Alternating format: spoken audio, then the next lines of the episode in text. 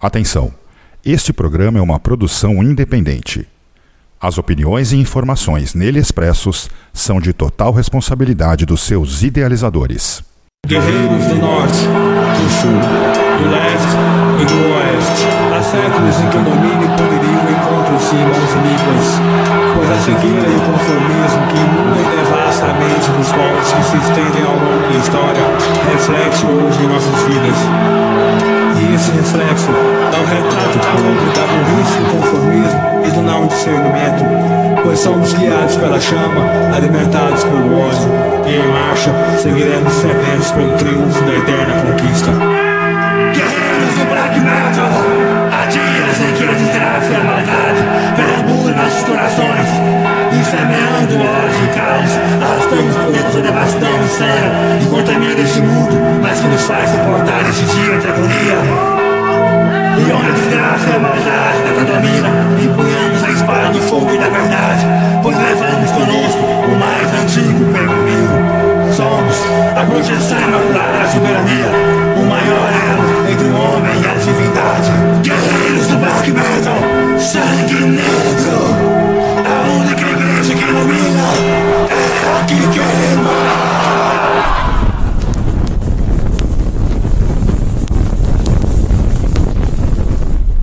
A Dark Radio apresenta. Apocalipse.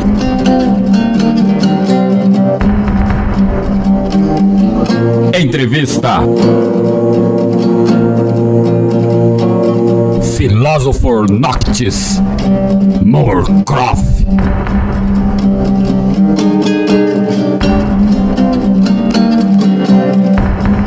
Produção Apocalipse Press. Apresentação Benedicto Júnior, Raíssa Brilhante, Christian Slaughter.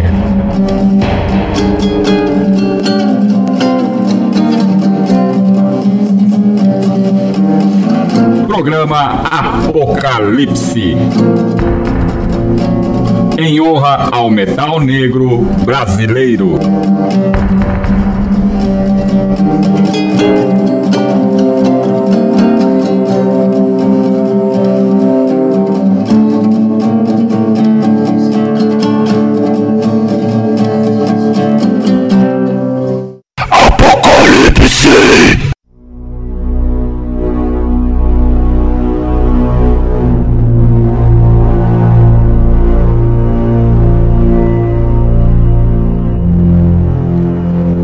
Vinte horas, horário de Brasília, começa agora na Dark Radio Apocalipse.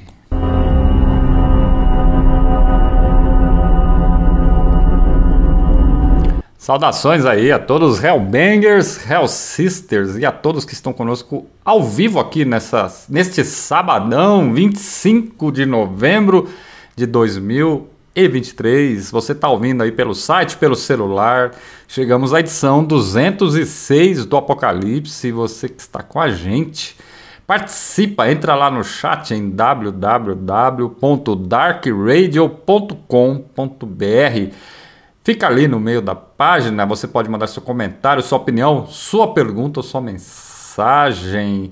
E também estamos chegando à reta final do ano de 2023. Mandar um abraço já para a galera que está no chat, pro Adriano Adai, da Sumo Hered, seja bem-vindo, meu brother, pro Sabásios da Lábaro Culto e da Cadaverina. Aliás, entrevistei os Sabásios no último Black Market, está lá no Spotify, no Spotify. Quem quiser dar uma conferida, fique à vontade. Para o Canibal também aí da Sacristia, seja bem-vindo. E para Fernanda Escobino, sejam bem-vindos, galeras aí. Participem aí, a presença de vocês aí no apoio, na audiência. Muito bem-vindo, Canibal. Boa noite, Benedicto Júnior, Grande Adai, Edmilson Chama não está aqui. E a todos um abraço e também ao Paulos, né? Claro, nosso convidado. E, e, nessa noite não teremos a Raíssa Brilhante, ela está viajando, mas estamos aqui com ele, Christian Slaughter, direto de Portugal. Seja bem-vindo, irmão. Saudações, Júnior, saudações aos ouvintes da rádio da Dark Radio, aos amigos do chat. Uma grande honra estar aqui hoje aí com o Paulo Moura, do Grandiosa Macroft. Exatamente. Grande, grande prazer mesmo participar desse programa aí. Vai ser muito bom. E é isso aí. Vamos dar aí as boas-vindas aí ao Paulo Moura, ou, né, Philosopher Noctis, né, um encontro aí que se tornou uma tradição no, aqui no Apocalipse, que chega aí ao quarto ano consecutivo e sempre tem alguma coisa nova. Paulo Moura, seja bem-vindo, mano. Fala, Júnior. Christian, um abraço e um, um salve a todos que estão nos ouvindo, a todo o pessoal do chat aí, que estão todos camaradas. E, cara, já começo a, a, a uma observação, né, cara? A Raíza no, no, ano passado também, cara, não consegui encontrar é, com ela, cara. Não conseguiu. É bem lembrado, viu, Paulo Moro? Eu falei para ela de novo, né? Não, mas tudo bem, é isso aí, ela tá, tá uhum. nos corres dela, mas é uma, coincidentemente não deu certo de novo, né? De novo. um ano vai, um ano vai dar certo, Paulo. Ah, é isso aí. Para que um ano vai dar certo. Mas Olha, Paulo Moura, uma grande honra recebê-lo novamente para o nosso bate-papo anual, o nosso bate-papo entre a gente aqui, o Christian agora, o Christian é a primeira vez nesse bate-papo anual. E com os nossos ouvintes aí que estão acompanhando essa edição de hoje, né? E dando sequência, né, Paulo, falando do nosso bate-papo anual, que chegou aí aos quatro anos, e sempre tivemos algo novo a ser apresentado, e nesta singela ocasião, iremos fazer o pré-lançamento do Origênesis, a Past So Far, próximo trabalho da Morcroft, que vai ser lançado oficialmente em janeiro nas plataformas digitais da banda e posteriormente de forma física. Origênesis, a Passe Sofá é o resultado da dedicação, perseverança e amor ao underground que a Moorcroft tem em seus mais de 30 anos de estrada, já que o mesmo é um resgate de três hinos da primeira demo tape, a Future Not So Far, lançada em janeiro de 1994. Então, Hellbangers, Hellgirls, que, Hellgirls, que tá, Hell Sisters, que estão aí, atente-se para essa edição mais especial do Apocalipse, propagando muito afora, mundo afora, o metal maldito. E seja bem-vindo ao Apocalipse, Philosopher Noctis ou Paulo Moura. Qual você prefere ser chamado, Paulo? Uh, fiquem à vontade. O Philosopher Noctis é um, já é um pseudônimo que eu uso desde 2004, mais ou menos. É...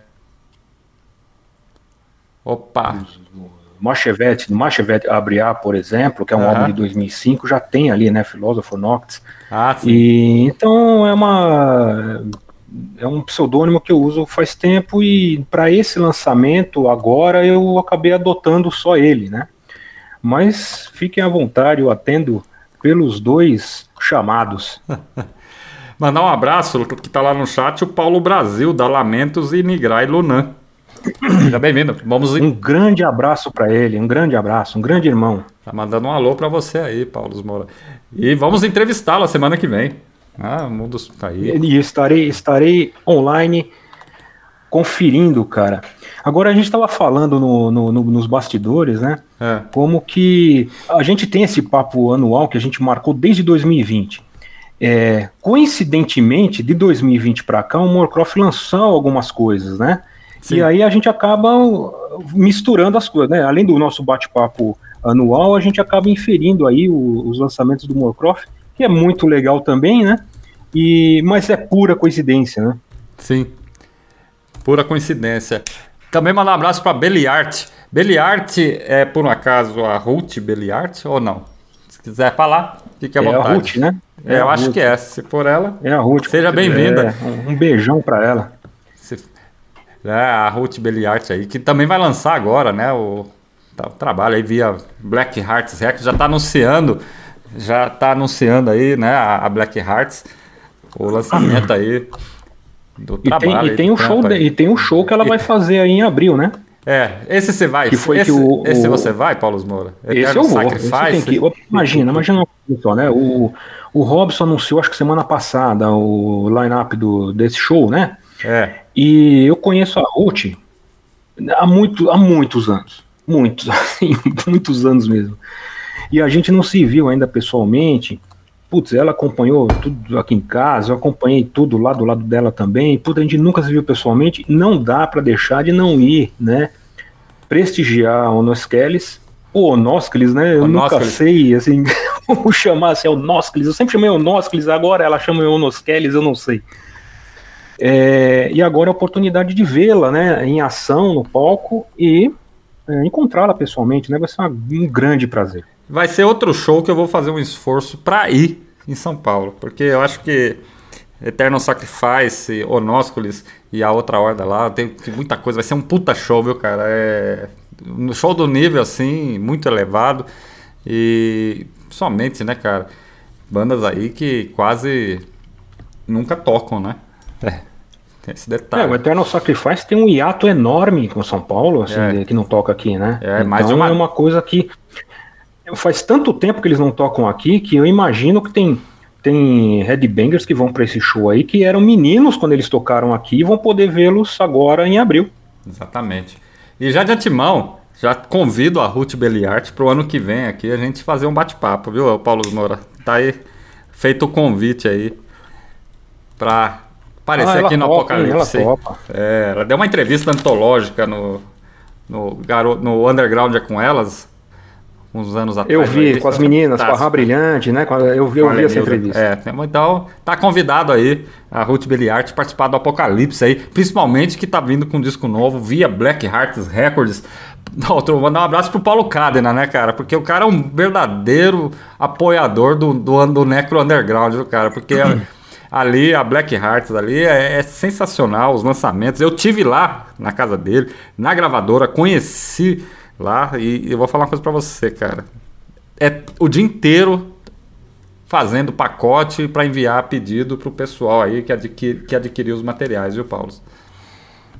E cara, esses, esse, esse, é, esse pessoal que tem gravadora hoje são os verdadeiros guerreiros de qualquer cena do mundo, cara. Porque eles estão nadando contra uma maré fortíssima de uma tendência que está acontecendo, que é, é o fim da, da, do formato físico.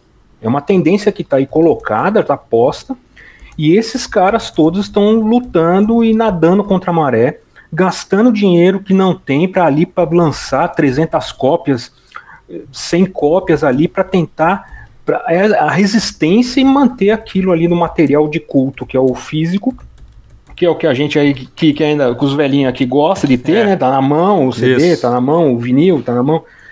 Então, eles estão nadando, eles estão enfrentando uma, um poder midiático e de, e de indústria cultural que mira, que ruma para esse para esse tipo de, de divulgação hoje em dia, que são as plataformas digitais, e é uma luta em glória, né? Em glória. Em glória no sentido, não em glória do, do, da atitude deles, mas é pelo poder que tem essa massificação toda rumo às plataformas digitais e esses caras ainda insistindo e lutando para lançar o material físico.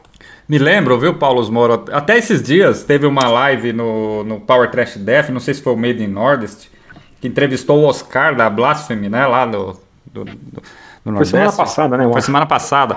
E ele falou um negócio que me deixou muito nostálgico. Acho que até o Christian, que tá aí, vai, vai, vai, sabe disso. Naquela época, uns anos atrás, quando eu ia prensar um disco, um CD, né? É, é,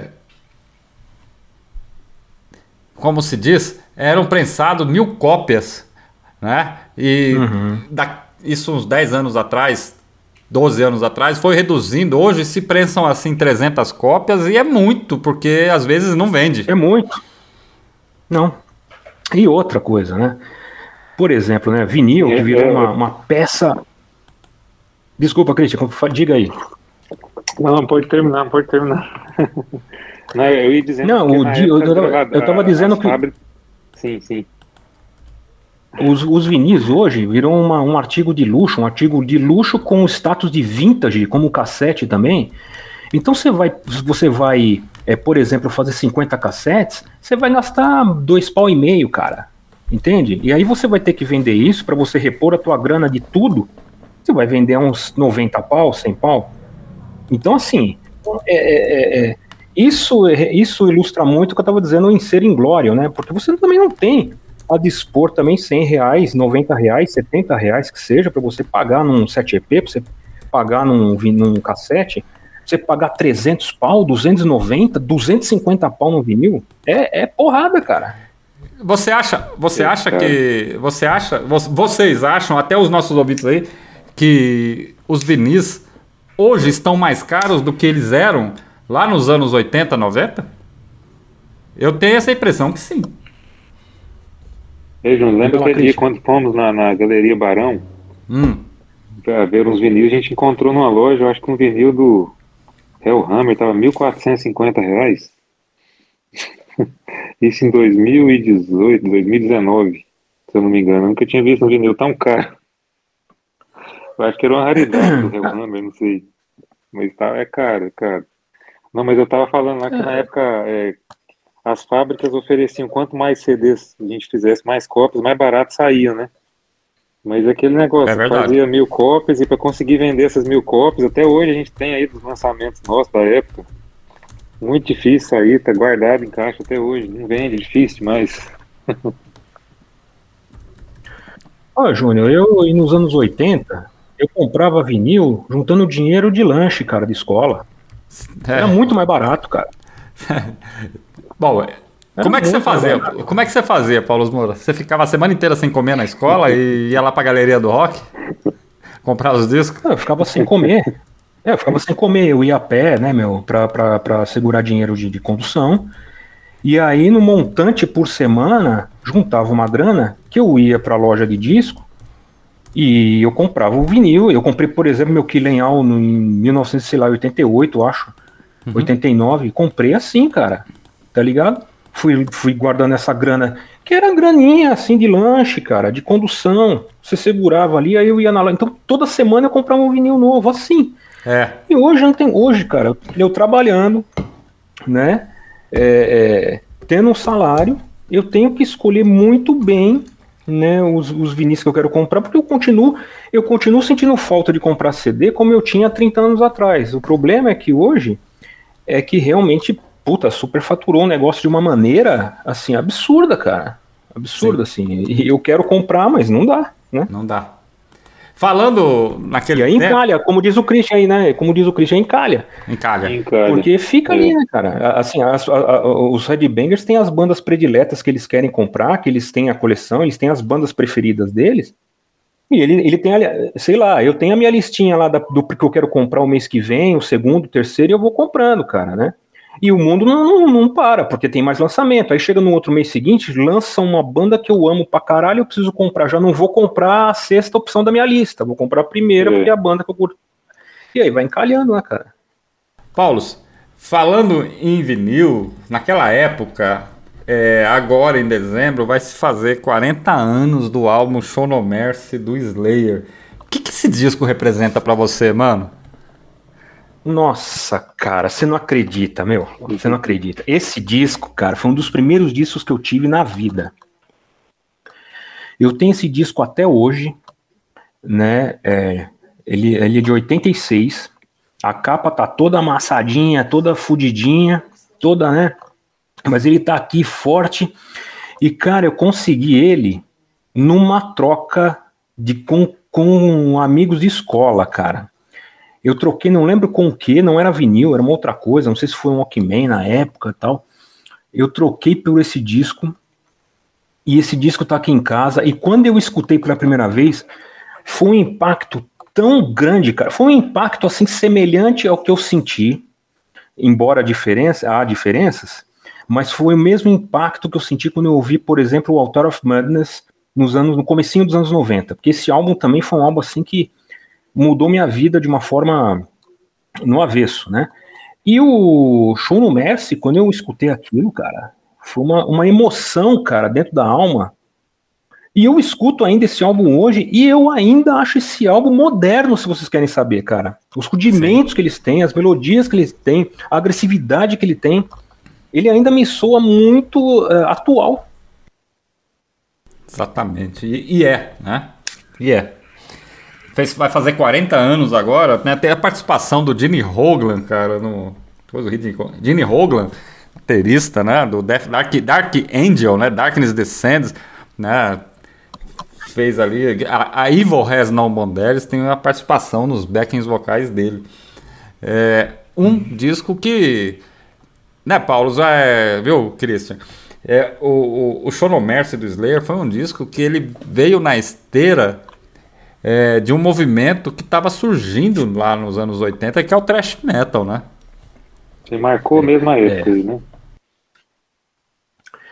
Isso é, uma, isso é uma, uma, uma, joia, cara. É uma pérola negra esse álbum, cara. Assim, é, é uma coisa. Né? E realmente, como você colocou, Júnior, ele estava entrando. Ele era uma novidade ali, né? E no encarte, inclusive, acho que o, o Slayer está agradecendo o Venom, né, por, pela, pela grande influência que o Venom teve é, na, nas músicas da época do, do, do, Slayer, né? E tinha ali uma situação de bandas, um pool de bandas ali que era muito foda, né, cara? Então você tinha Possessor, você tinha Onslaughter, você tinha Exciter, você tinha, você tinha o Metallica saindo. Assim, o Metallica hoje é uma empresa que está na bolsa de valores, é um mestre, é uma outra coisa. A gente está falando de Metallica ali dos anos 80, numa raiz, numa outra concepção musical, num outro, num outro momento, né? E naquele bojo ali de bandas ali efervescendo, né, cara? É, era tudo novidade, né, cara? Sado saindo, Sados. o próprio Dark Angel. Sados e por aí que, vai. Sados que lançou um disco agora, né, cara? Novo, depois não sei de quantos anos, né?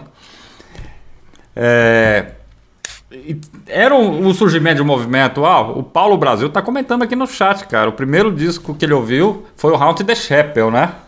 Do Slayer, né? Que também foi logo na sequência. É um EP, né? Junto, é o EP. É, um abraço para Raíssa Brilhante, que tá lá no chat. E para Fernanda Escobino, que tá falando que hoje vinil é item de colecionador e tem público que paga esse valor para ter a mídia física. Para o dia, para o dia a dia, a maneira de consumir música é outra, né? Claro, vai todo mundo lá para as plataformas de streaming. Tá tudo no celular hoje em dia, né, Paulo Moura? Quem dera a gente tivesse celular lá nos anos 80, 90, né? Não, não tinha, né? É, é, é isso, né? É isso. É, é, é a gente apela para os streams, né, cara? Eu, vou, eu tô trabalhando, por exemplo, o dia inteiro. E aí, quando eu tô afim de escutar alguma coisa, eu tô entrando no YouTube, eu tô entrando, né? No Spotify eu não tenho conta, na verdade, né? Eu sou meio, meio, eu sou meio ogro, assim, pra essas coisas, né? Mas o YouTube, para mim, é mais fácil de entender a linguagem lá, eu entro, ouço os plays e tal, né? Antigamente eu levava o, o cassete no Walkman, né? Eu trabalhava de office boy, eu levava, é. era, era, era um item do trabalho, né? O Walkman. Walkman. Se não tivesse, se a office boy não tivesse um Walkman para ouvir uma fita, tinha como, né, cara? Porque tá ela... maluco. Não. A gente tava ali, era. A grande vantagem disso é a praticidade, né? Você tá indo no metrô, tá no onde for, você tá ouve o que você quer ali, tendo acesso à internet, essa é a grande vantagem, na minha opinião. Porque imagina se não tivesse é... ficar carregando um CD, uma fita, para onde for. Não, é verdade, Christian, é verdade. Casa, assim, né? É verdade. A internet não, não trouxe só malefício, essas paradas. Tem o seu lado bom pra caralho também, né, meu? Que é é. você ter esse acesso, né? Agora, esse acesso entra numa na, na contramão do que a gente é, tinha como atitude há 20 anos atrás, porque é o seguinte, né? 20 anos atrás, 30 anos atrás, a gente pegava um cassete, a gente só passava esse cassete para quem a gente achasse que era digno, né? Isso. E, e, assim, e assim foi por muitos anos. Hoje em dia, cara, eu tô digitalizando todas as minhas, todas as minhas tapes, subindo no canal do YouTube com medo de perdê-las. Estou tentando salvar essas fitas que já tem muitos anos, algumas estão fungadas, tem que dar um trato no áudio e subindo, porque tem coisa assim que, sei lá, eu tenho, que pouca gente tem, porque sobrou nesses anos todos, sobrou na mão de alguém, sobrou na mão de poucos, estou tentando subir para não perder. Né? Mudou a. Mudou a, o, o, o sentido da coisa, né? Hoje a gente acaba cooperando com essas plataformas digitais, subindo muitas bandas para tentar salvar esse material que está perdido por aí. Exatamente. Exatamente. A gente tava falando aí 30 anos já de Moorcroft, Paulo, e, e depois aproveitar e fazer uma pergunta aí, como você vê a banda hoje, uma análise aí de hoje em comparação ao passado? Nossa, cara, a gente mudou tanto, cara, mas tanto, né? É, eu acho que a banda teve seus momentos, né? Em muitos deles, muitos, vários momentos, momentos bons, momentos é, bem importantes que, assim, quando eu digo para a banda, eu estou dizendo para aquela formação em determinada época, né? Sim. Então, teve formações inesquecíveis, teve informações importantíssimas para mim, pessoal, e para alguns, alguns amigos que nos acompanhavam, né? É, que são, que assim, ficaram na memória deles e tudo mais. Porém, é, a banda está nativa, né? Ela, eu, eu, procurei manter a essência da banda e mantê-la nativa, e ela muda com o tempo, cara, né? Ela, ela, ela sofre problemas de, de formação, muito, sofreu muitas vezes. A gente teve gente que tocou na banda por curto espaço de tempo, não conseguiu registrar nada, mas não, não, é, não é menos importante do que aqueles que passaram décadas, né? Sim. O, o ficou 26 anos na banda, o Nilo ficou 21 anos e, e gravou para nós agora esse, esse EP que a gente vai lançar, né? Então, é, enfim, Cristiano, eu tenho contato com a maioria dos caras que passaram pela banda, a gente sempre conversa, sempre que dá a gente se vê, sempre que dá a gente conversa sobre a banda, sempre, sempre acontece alguma crítica de quem passou pela banda, que não gostou muito como a banda é, tá soando hoje, ou que gostou. Assim, enfim, a, a, a gente convive com todos eles de uma forma saudável e, e com uma puta amizade assim fodida, né?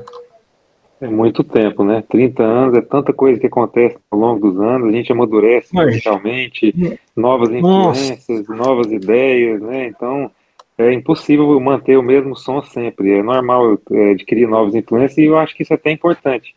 Porque eu também acho. aquela mesma coisa, né? Não, eu também acho. E todos os caras que passaram pelo todos os caras que passaram pelo Morocroft, a gente sempre deixou eles é, à vontade para colocar a alma deles na banda, a alma deles na, na música, né? É, enfim, é, colocar um pouco deles, né? Então você pega todos os lançamentos do Morcroft que tem as suas, as suas as suas formações diferentes, você percebe formação, porque cada formação diferente tem um pedacinho dos caras que estavam compondo e gravando na época, né? Sim, isso também é até questão para ter a banda ter sua própria identidade. Eu já vejo o Mark Croft hoje tem uma identidade própria. Tem várias influências ali, mas tem a sua identidade. Acho que isso que é importante né, numa banda. Imagina, cara, em 90 e 92, a banda, quando a banda surgiu, cara, a nossa faixa etária era de 15 a 19 anos. Né? E, e a, praticamente a gente ali estava começando a tocar os nossos instrumentos. É, a gente não tinha maturidade, a gente não tinha, não tinha nada. A gente, a gente era puro é, instinto, né? É uma música instintiva 100%, né? Isso não acontece hoje em dia, né? Você tem os seus instintos, mas você tem algumas, algumas uh, maturidade, algumas regras de fazer a música, de como você quer alcançar determinado ponto da música, que hoje a gente tem condições de fazer, mas na época, cara. Tanto é que é, nesse, é. nesse EP, você vai ver a, a, essas músicas que estão no EP são músicas que beiram assim a, a, a tosquice, né? Até a infantilidade que a gente tinha na época, né? mas que também a gente não vai tapar o sol com a peneira e dizer assim, não, a gente era aquilo, né? E a gente tá dando um salve para aquela formação, para aquelas músicas, para aquele som de uma maneira um pouco diferente, porque se passaram 30 anos, mas não deixa de ser a estrutura igual àquela estrutura de quando a gente tinha 14, 15, 16 anos. Paulo Moura. Diga lá. Tem duas perguntas no chat e tem uma, uma minha que é pertinente ao que você acabou de falar. Prime a primeira demo, que é a Future Not So Far, foi lançada em 94. É... Você lembra como foram os processos de gravar? Como foi a gravação dessa demo? Cara, é, a gente gravou essa demo em 93. Uhum. Eu acho que foi em setembro de 93, porque quando a gente tinha terminado de compor aquelas músicas que, que entraram na, nessa demo. É, a gente não tinha grana para estúdio, né? É, pra, pra, quer dizer, a gente tinha máximo grana para gravar, fazer uma tape ensaio, uma tape. Essa tape aérea, né? Os, os caras põem o microfone no alto ali da batera, põem os microfones ali em cada amplificador, e você tocava madeira ali, tocava o pau e ali gravava, né? Cheio de vazamento e o caralho. Mas a gente era muito fodido de grana. Assim, sem, a gente não tinha grana. Então a gente pegou dois microfones Shure e colocamos um apontando para a bateria, outro apontando para os três amplificadores, né? Para o baixo, para os amplificadores das dois de guitarra, baixo e o, e o, e o vocal que estava sendo dividido com o amplificador de baixo. E a gente gravou, cara, é, aonde a gente ensaiava, que era, era um, uma casa lá em Butujuru, que é aqui interior de São Paulo, na Grande Jundiaí. A gente ia todo final de semana para lá e a gente gravou essa demo, essas músicas, numa garagem, né, com esses dois microfones. E, e aquilo ali, para a época, supria as necessidades que tinha no cenário, era isso mesmo, era demo ensaio mesmo, as bandas tinham prática de fazer isso, né? E, portanto, a gente fez uma capa ali datilografada com xerox e gravamos dessa maneira com dois microfones é, de, de, dinâmicos, né? Mas de, resumindo, eram dois microfones, né? Aéreo. E a gente divulgou a demo assim mesmo, com uma qualidade horrível, né? Uma qualidade assim tosqueira. Mas era aquilo que supria a gente. A gente ficou satisfeito na época, ficou feliz pra caralho com, com o retorno. O cenário na época ele respondia muito às, aos lançamentos das bandas. Né? Hoje em dia eu sinto um pouco falta disso. Sim, com certeza. Inclusive tem, né, relançada aí pela Erinis, né, se eu não me engano, um uhum. CD da, uhum. com a demo, né? Tem aí uhum. relançado. A galera só uhum. procurar aí, né, pode, vai encontrar. Uhum. É, é um pedaço da história do, do underground paulista, né? Também vale muito a pena ouvir como eram essas músicas que daqui a pouco a gente vai estar tá tocando aqui as regravações dela. É, tem duas perguntas lá, Paulo. Uma é da Raíssa Brilhante, ela está perguntando é, como foi o convite para você participar da apresentação com o Naturon de Monto ao vivo, né? E como ficou os ensaios para essa apresentação? E a Fernanda Escobino está perguntando o que, que uma banda precisa para durar 30 anos, mano? é, é um eu, eu não sei ao certo, viu? Fernando, eu não sei ao certo. Vou ter, vamos tentar descobrir junto aí na conversa. Sobre a pergunta da Raíssa, é, o que aconteceu foi o seguinte: o, o, show, né, o festival Ode to the Horrors, a princípio não ia ter o Naturon Demonto. Ia ser Morcroft, Blazing Corpse, Hecate e o Denial. O Morcroft ele estava com um set list de 20 minutos. A gente tinha feito três, é, três músicas, preparado três músicas, porque hoje os ensaios estão um pouco, pouco diferentes. Né? Tem, tem vários amigos e que eu convido, que eu chamo para trabalhar em determinado show, e aí a gente ensaia, eles pegam o som, a gente ensaia algumas vezes e, e vai para o palco. Como a Hecate vinha para São Paulo se apresentar, e o Jair Tormento, ele é meu vizinho aqui, praticamente, aí eu joguei essa ideia pro, pro Jair, né, eu perguntei se, pô, Jair, a gente vai tocar 20 minutos, é, tô pensando em fazer, fazer um cover, né, fazer um cover do, do, uh, do Natron Demonto, você não quer fazer uma jam com a gente e, de repente a Olindina também fazer, e mais ou menos surgiu assim uh, o germe da ideia. No final das contas, acabou que a gente fez dois ensaios, quer dizer, cada músico pegou a sua linha de instrumento em casa, fizemos dois ensaios e nos apresentamos. Pô, que legal, mano. Foi, pô, foi show, foi, foi, foi o show do Deny of God, né? Foi. É. Que deu uma treta danada, cara. É, deu uma treta lá. Deu uma treta danada no final, por causa do, do Denial. Agora sim, é, a atitude do Denial foi de cuzão, me desculpem aí, mas olha, eu, eu, eu tenho, tive contato com, com o Tumalagan há 30 anos, a gente saiu no zine dele, o Tornado, né? Mas assim, é, eu sei que deve ser uma merda e eu me sentiria frustrado, assim como frustrou parte do público também, o pouco tempo que eles tocaram, mas foi uma coisa que fugiu do controle de todo mundo. Tocaram Agora, muito, tocaram A atitude demais. dele de chutar latinha no palco, quase pegou na cara do chamba, de gente lá foto, ir lá tirar foto com os caras, os caras saírem fora, não querer tirar foto, destratar o público. Isso é atitude, né, meu? É, Me é. desculpe, é. né, meu, mas porra, né? Assim, ao, ao, o preto no branco na história, o preto no branco é o seguinte: o Robson contratou os caras para tocar. Certo. O Robson contratou os caras para tocar e disse assim: ó, você vai tocar uma hora. Chegou lá, na hora do show, os caras tinham que tocar meia hora. E é isso, cara. Os caras têm que ser profissional. O show não é deles, o show é do Robson. É. Eles não pagaram passagem, eles não pagaram nada, estavam em estadia. Tudo que eles pediram foram atendidos. Uhum. Tá ligado? Então, assim, não é mais uma hora e meia de show, não é mais 60 minutos de show, é meia hora. Faça o melhor naquela meia hora e respeite o público que tá ali. É Exatamente. frustrante? Foi. É. Frustrou todo mundo. Frustrou os músicos, frustrou o público e tudo mais. Mas é uma coisa que fugiu da situação. A atitude que veio depois, porra, foi atitude de cuzão pra caralho, né, meu? É, foi foda. Aliás, o Odd Studio Horror foi um show que foi cancelado, acho que duas, três vezes devido à pandemia, né? Devido à pandemia. Já vinha, já vinha é. num histórico já de desgaste, né? Já vinha num é. histórico de desgaste. Já vinha um histórico de desgaste. Bom, é, agora são 20 horas, 37 minutos. Christian Slaughter. Paulos, vamos tocar os dois primeiros sons que estão sendo regravados. Paulo Moro, nós vamos fazer o pré-lançamento. É, a primeira audição, cara, vai ser agora. Os nossos os ouvintes aí, os Hellbangers aí, quem conhece a história do, do, do Morcroft, já com certeza já ouviu essas músicas lá na demo. Nós vamos escutar aí a Concentration, Concentration Camp Yourself e Its Explanation is Your God.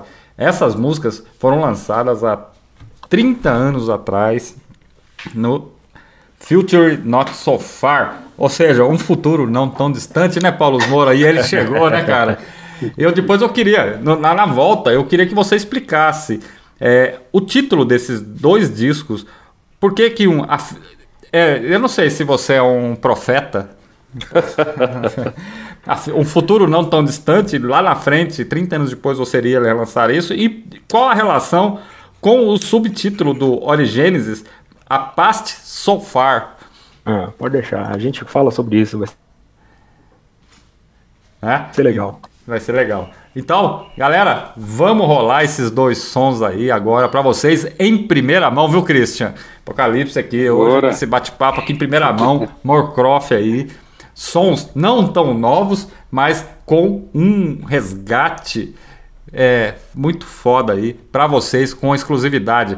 Agora, 20 horas 38 minutos, daqui a pouco a gente volta. Não saia daí porque tem muito mais bate-papo hoje aqui para vocês. Apocalipse.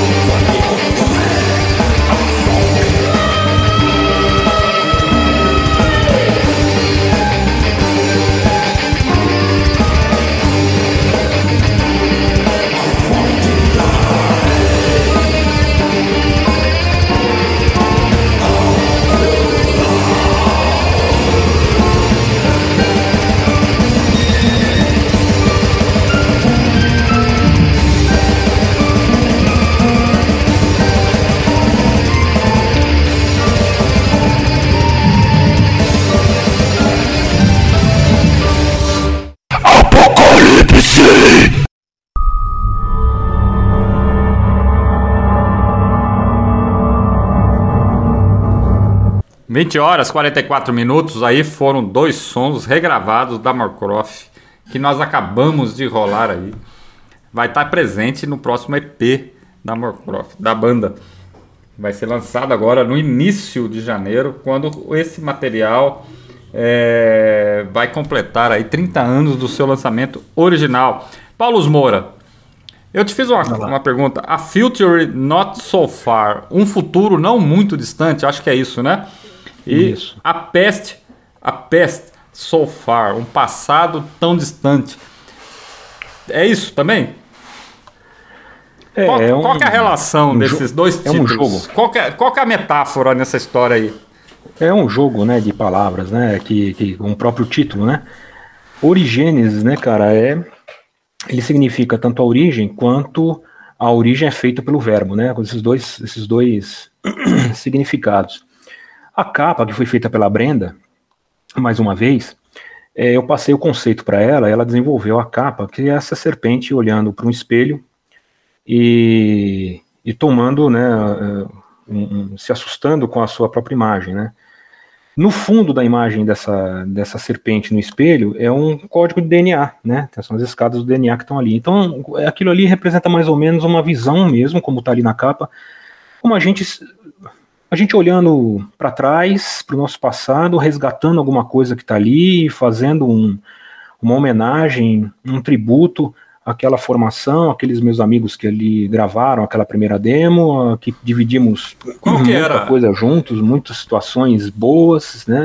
É. é e e a, a, o título faz, faz uma menção a isso, né? Inclusive, esse play, ele, como eu te falei, né? Ele foi é, gravado em 93 e a gente lançou dia 1 de janeiro de 94, então nós vamos lançar dia 1 de janeiro de 2024. Exatamente. Foda, hein, cara?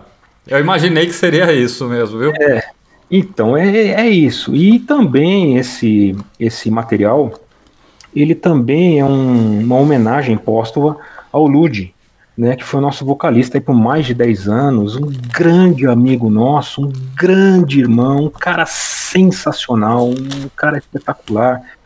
É, quem conheceu ele, quem conviveu com ele, tá, vai saber do que eu estou falando.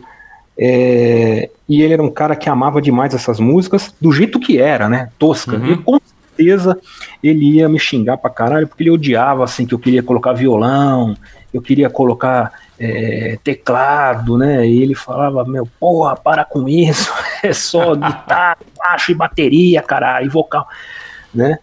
Mas é, é sobretudo também, uh, como eu te falei, um olhar introvertido, a banda se olhando, a gente olhando aquela época, a gente olhando as pessoas que participaram daquilo, como eram, como estão hoje, e um tributo para todos nós, em primeiro lugar, e em segundo, para muita gente que é nosso amigo, que acompanha a gente desde lá, uhum.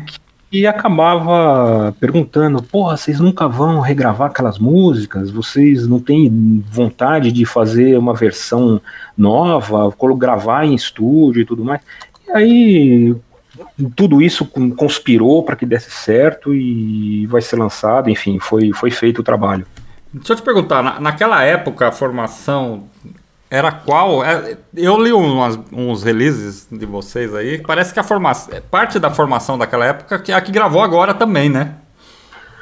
Não, não. Ah, não? assim, naquela época, quem gravou é, a, a Filter Not So Far foi o Ludwig nos vocais, o Bressan e o Caecos Magice nas guitarras, eu no baixo, no backing e o Ferales na bateria. É, quem gravou essa atual versão fui eu, o, o Aaron, o, o Nilo, que, né, que eu chamei ele para gravar essa versão. É, o Nilo ficou com a gente de 95 para frente, né?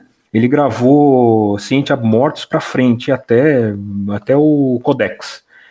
Ele não tinha gravado esses sons da Future So Far, mas ele tinha tocado ao vivo em 94 alguns sons dessa demo. E aí ele gravou a Guita junto com o Aaron e o Bruno Mastemas, que gravou a batera. Ah, sim. Então não foi a mesma. Só você, né? Claro. É, é. Sou eu. viu, Cristian? É muito foda, viu, cara? Olha, fizemos no Arbac, né, cara? Regravou as músicas da demo, né? E, e, e, aproveitando aí, Paulo, qual, como foi revisitar esses três sons aí do, de 30 anos atrás? Qual a sensação de voltar um pouco no tempo, né? Porra, cara. Foi nostálgico, muito, né? É, foi uma, foi uma mistura de sentimentos. Eu acho que todo, todo, todos nós, enfim, todos que estão nos ouvem aqui, é, meio que sabem do que a gente está falando, né? Quando você revisita uma parte boa da tua vida, ou uma parte ruim, mas nesse caso, do, dessa gravação, dessa demo, foi uma, uma das melhores épocas da minha vida, de juventude, de, de do foda-se absoluto, do Carpentier mesmo, né? É, então, assim, é, foi, foi uma mistura de, de, de emoção, na verdade, de, de, de, rever essas músicas, revisitar essas músicas e colocar alguns elementos mais atuais que a banda tem feito nos últimos trabalhos, mas ao mesmo tempo tomar um cuidado para que ela não descaracterizasse a música original. Né? Então, sim, sim. foi essa mistura, Christian, de, de, de sentimento, de nostalgia. É, muita lembrança, né, da época. Muita é lembrança, bom. né? É. é. coisa de velho isso aí, cara. Você pretende fazer isso para outros sons do Moorcroft futuramente, Paulo? Ou vai ser só uma, um momento de nostalgia? Não, eu não, não, não pretendo. Porém, não pretender uma coisa. Às vezes, na prática, fala, de, fala diferente, né? É. Eu gostaria de que de registrar essas músicas eh, do, da Filter Not So Far desde muito tempo. Então, desde quando a gente estava com as formações mais antigas do Monocroft, a gente conversava sobre regravar essas músicas. Mas qual? Quais? Eram 10 músicas. Qual música dessas 10 representaria um pouco mais do que o Monocroft é hoje, com toda a maturidade que a gente foi adquirindo durante esses anos todos, né? Então, nesse caso, pela qualidade da demo na época, que é bem, era caseira, ruim, né? É, a gente tinha essa expectativa de regravar esses sons, dar uma repaginada em algum momento. Esse momento chegou. Agora, os, as demais músicas já foram gravadas com mais estrutura, foram gravadas é, num esquema mais, mais profissa, instrumento por instrumento, dentro de um estúdio profissa e tudo mais, e ela caracterizou uma qualidade um pouco melhor. Claro, né, se você pegar a Ciente Mortos e comparar o que foi a gravação dela na época, em 95, para as gravações que saem hoje, a gente vai perceber uma diferença grande de, de, de técnica, né, de tecnologia e tudo mais. É, mas são sons que pa passam sua mensagem e foram gravados assim na melhor qualidade que podia ser na época. A Filter Not So Far não, né? A Filter Not So Far era essa é, é, era muito muito chiadeira, né? Muito muito muita bagaceira, né? A gente na verdade queria que colocar ela em prática numa gravação um pouco melhor desde o começo. O Paulo Brasil tá mandando um, um Reis Morcroft, parabéns aí pela regravação. Paulo Moura, Há 30 anos atrás, quando vocês lançaram a Future no nosso sofá, como foi? É, quantas fitas vocês fizeram? Quantas cópias né, vocês distribuíram? Você, se você sabe quantas cópias foram regravadas? Não, cara. É, como foi naquela época? Você consegue se lembrar como foi a repercussão de uma demo de uma banda que estava surgindo na cena ali é, em 1993? Cara, é... assim, eu, eu perdi assim a, a, noção, né? Eu, eu, de minha parte, eu gravei aproximadamente 100 cópias e mandei para muitos ines.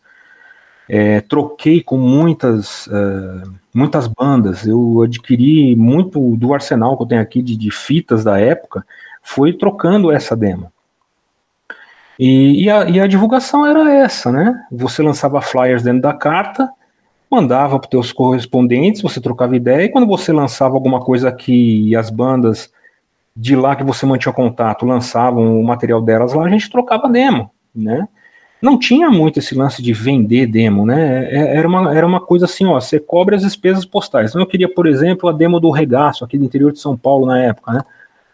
Você mandava o preço da fita, o dinheiro do, do, do registro, né? Mundo era duro, fudido, né? E a gente pegava as demos, e era assim que acontecia, né? É, número exato, não sei te dizer, né? Eu divulguei mais ou menos umas 100 cópias, como, como eu disse. Mas o Caecos Magice lançou muita demo também, divulgou bastante, enfim, o Feralis também mandou algumas demos. Então, sei lá, eu acho que, sei lá, 250 demos saiu na época. Hoje quem tem, né? Guarda com Eu tenho um cara que tem, cara, que me mandou uma foto. Leomar Waslawik, cara, lá de Santa Catarina. Ele era da Gore GG Efeitos, cara. É, ele fazia filme classe B, cara. Um puta camarada meu na época. Às vezes eu tenho contato com ele, às vezes a gente se tromba assim, a gente conversa um pouco. E ele mandou uma foto da demo, cara. Original falou assim, cara, eu ainda tenho cassete aqui e tal. Ele mandou a foto, eu fiquei assim, muito surpreso, assim, de saber que, que ainda tinha remanescências dessa demo aí por aí, aí perdida. Pô, muito foda. Eu me sinto orgulho porque eu tenho a tape, né? A Peragere. Uhum. a fita né, que eu peguei, peguei na época que foi lançada. E, cara, eu tenho um, um xodó com essa fita aí que é muito foda, viu, Christian? Ah, isso aí com certeza. gente, quem gosta de colecionar, é, quando tem um material desse, a gente guarda sete chaves. É sempre bom ter. Exatamente. É engraçado como as, as tapes que a gente consegue, né, nessa época, ela, cada tape é, tem uma história por trás, né? Tem como você conseguiu ela. Às vezes foi uma, uma banda que era muito difícil encontrar, uma banda que era muito, é, muito rara. E aí você conseguia a gravação da gravação da gravação ruim pra cacete, e você ia lá, conseguia, gravava. É. Isso, e, e, e, assim, as minhas fitas aqui eu não desgravo, né, meu? Então é, é, ficou na qualidade que tava, porque tem uma história de busca atrás dessas, dessas tapes, dessas demos todas, né? Que acaba ficando fazendo parte, né, da, da, da tua coleção, né? Exatamente. Falando em coleção, né, Christian? Coleção fodida aí, você vai juntando material, vai passando os anos, vai juntando, juntando, juntando. Você vê você tem aí um acervo, um arsenal, né? Muito grande aí. É, na época que eu colecionava, eu sempre gostei muito de comprar material. Hoje não tô podendo, tive que parar, mas eu era viciado, sim, o dinheiro, o salário inteiro em CDs. Tem que montar a discografia das bandas favoritas, né? É, é muito bom. Muito bom. Paulo, meu, meu desafio agora, João, é, é, o seguinte. Qual que é o desafio casa, hoje? hoje? Eu, tenho aqui em casa mais de mil cassetes, fácil. Né? E cada cassete tem ali, às vezes, um álbum e uma demo, né? Que a gente aproveitava a fita o máximo. Assim, o que eu quero muito hoje é ter esses materiais lançados originalmente. Então, sei lá, Quero pegar o, o EP ao vivo do Gorefest, tá ligado? Para ter em mãos, né? Porque eu tenho ela em cassete gravado. Mas assim, é uma coisa muito difícil, ocupa meu tempo, com grande prazer, é claro, né? Eu gosto de fazer isso. Mas é o que vai ocupar meu tempo, né? Tentar ter o material original em mãos dessas gravações todas. Muito Aí vai, ser uma, vai ter que garimpar, hein? muito, né? Muito. Mas isso é que, é que é o bom. A gente que é colecionador, a gente vai buscando ali, aqui, vai na internet, fora do país, até achar. Puta, às vezes, é às vezes, às vezes, é essa, né? Às vezes eu encontrava às vezes algum material, algum EP que eu tinha gravado no Disclog. Mas, cara, era muito caro. E, e, assim, além de ser caro, às vezes o material tava muito danificado. Aí eu não pego, cara. Porque assim, também ter para ter rasgado, é, rasgado, riscado, eu também não pego.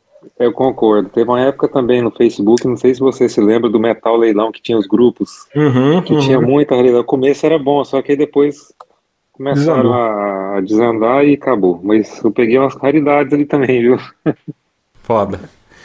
Paulo Moura, o Adriano Adai, ele tá. Per... Aliás, mandar um abraço pro Adriano Adai. Conheci ele pessoalmente lá no Devotion Mortis, cara. Saudações aí, Sumo Heredes, cara. Tô, vou marcar uma entrevista com o Sumo Heredes ainda, viu, Christian? Vale a pena, hein, cara? Ah, com certeza. É foda também, viu? Tá convidado aí. Eu tenho o contato deles, falei com ele esses dias, mas ainda não, não, não vi uma agenda, mas vamos marcar aí pro ano que vem uma entrevista com o Sumo Heredes. O Adriano Adai, Paulo Moura, tá perguntando para você. É, o Morcroft surgiu numa época em que o nome das bandas chocava com os termos blasfemos e satânicos. O nome Morcroft soava diferente. Paulo, explica pra gente a origem do nome Morcroft, cara. Bom, primeiro eu quero mandar um abração pro Adai, que é muito irmão, é um cara que eu amo de coração mesmo, um brother assim. Tô devendo uma visita aí para ele, passar rapidinho em Limeira, né, tomar uma com ele aí rápido assim, né? Meu filho tá morando, meu mais velho tá morando em São Carlos, é passagem ali de, de ir para São Carlos, passar em Limeira ali, tomar uma uma gelada com ele ali, depois aí eu vou ver meu filho, mas eu tô com saudade dele, eu não não, não vi nesse, no, no, nesse show que teve na, na, duas semanas atrás, mas deixar aqui um grande abraço para ele e, e, vamos lá. Então, o nome, acreditem, cara, eu acho o nome da banda horrível, né? Eu acho o nome Morcroft muito, muito horrível, muito feio. Mas o significado do nome é um significado importante pra gente. O que acontece? Quando a gente. Eu, eu tinha um, um, uma banda antes do Morcroft, em 1990, junto com o Caecos Magice, que não deu certo. Mas a gente se deu muito bem em tocar junto e, e, e, e fazer música, enfim, a gente a estava sintonizado ali na época com o movimento que acontecia naquela época, naquele período. E aí não deu certo essa primeira banda, e cada um foi para sua casa e ele e o Caecos Magista ficou matutando ali, né, em fazer outra banda, em montar outra banda e tal. E aí ele foi numa biblioteca aqui de São Paulo, no bairro de Pinheiros, é, na chamada Biblioteca Álvaro Guerra, uma biblioteca da prefeitura. E lá ele começou a pesquisar, mandou baixar uns livros ali e começou a pesquisar nomes, né? Começou a pesquisar nomes para banda, para para que coincidisse ali com a ideologia que ele queria colocar ali, com a banda, formar não sei o quê. E aí, numa, numa enciclopédia que tratava sobre é, culturas indo-europeias, ele achou um termo que estava em latim, segundo ele, que dizia morcrofilis. E esse termo era designado para causas mortes misteriosas, né, para causas mortes indecifráveis. Era, é, é, é, era, era um adjetivo para mortes inexplicáveis, mortes misteriosas.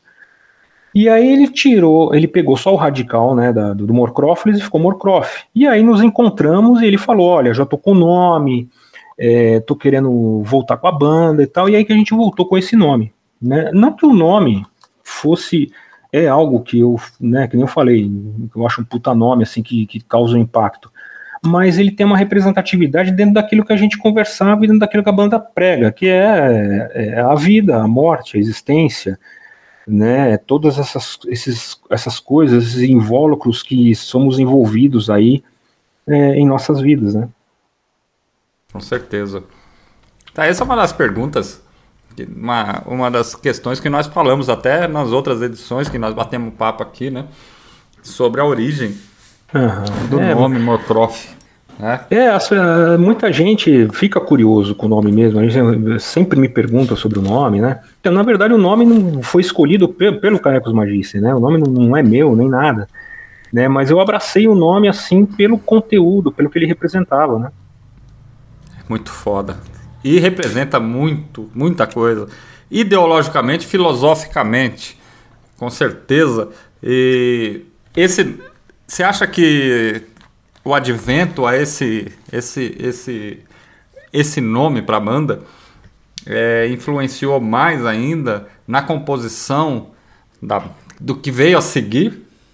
Sim, totalmente. Eu acho que a banda, o nome da banda, ela está em comunhão com aquilo que a gente busca ideologicamente, filosoficamente também, né? É, são são respostas, assim, né? São respostas que a gente não, não, não, não vai ter, ou que a gente vai ter que interpretar de uma determinada maneira, e essas interpretações que a gente faz em cima de é, do existencialismo, é, a gente coloca nas letras, né? As letras do Morcroft, e se é uma coisa que o Morcroft, se por um lado as formações do Morcroft ela traz uma musicalidade diferente de álbum a álbum por conta da mudança de integrante, essencialmente na letra do Moorcroft, ela sempre está buscando essa resposta esse anseio filosófico.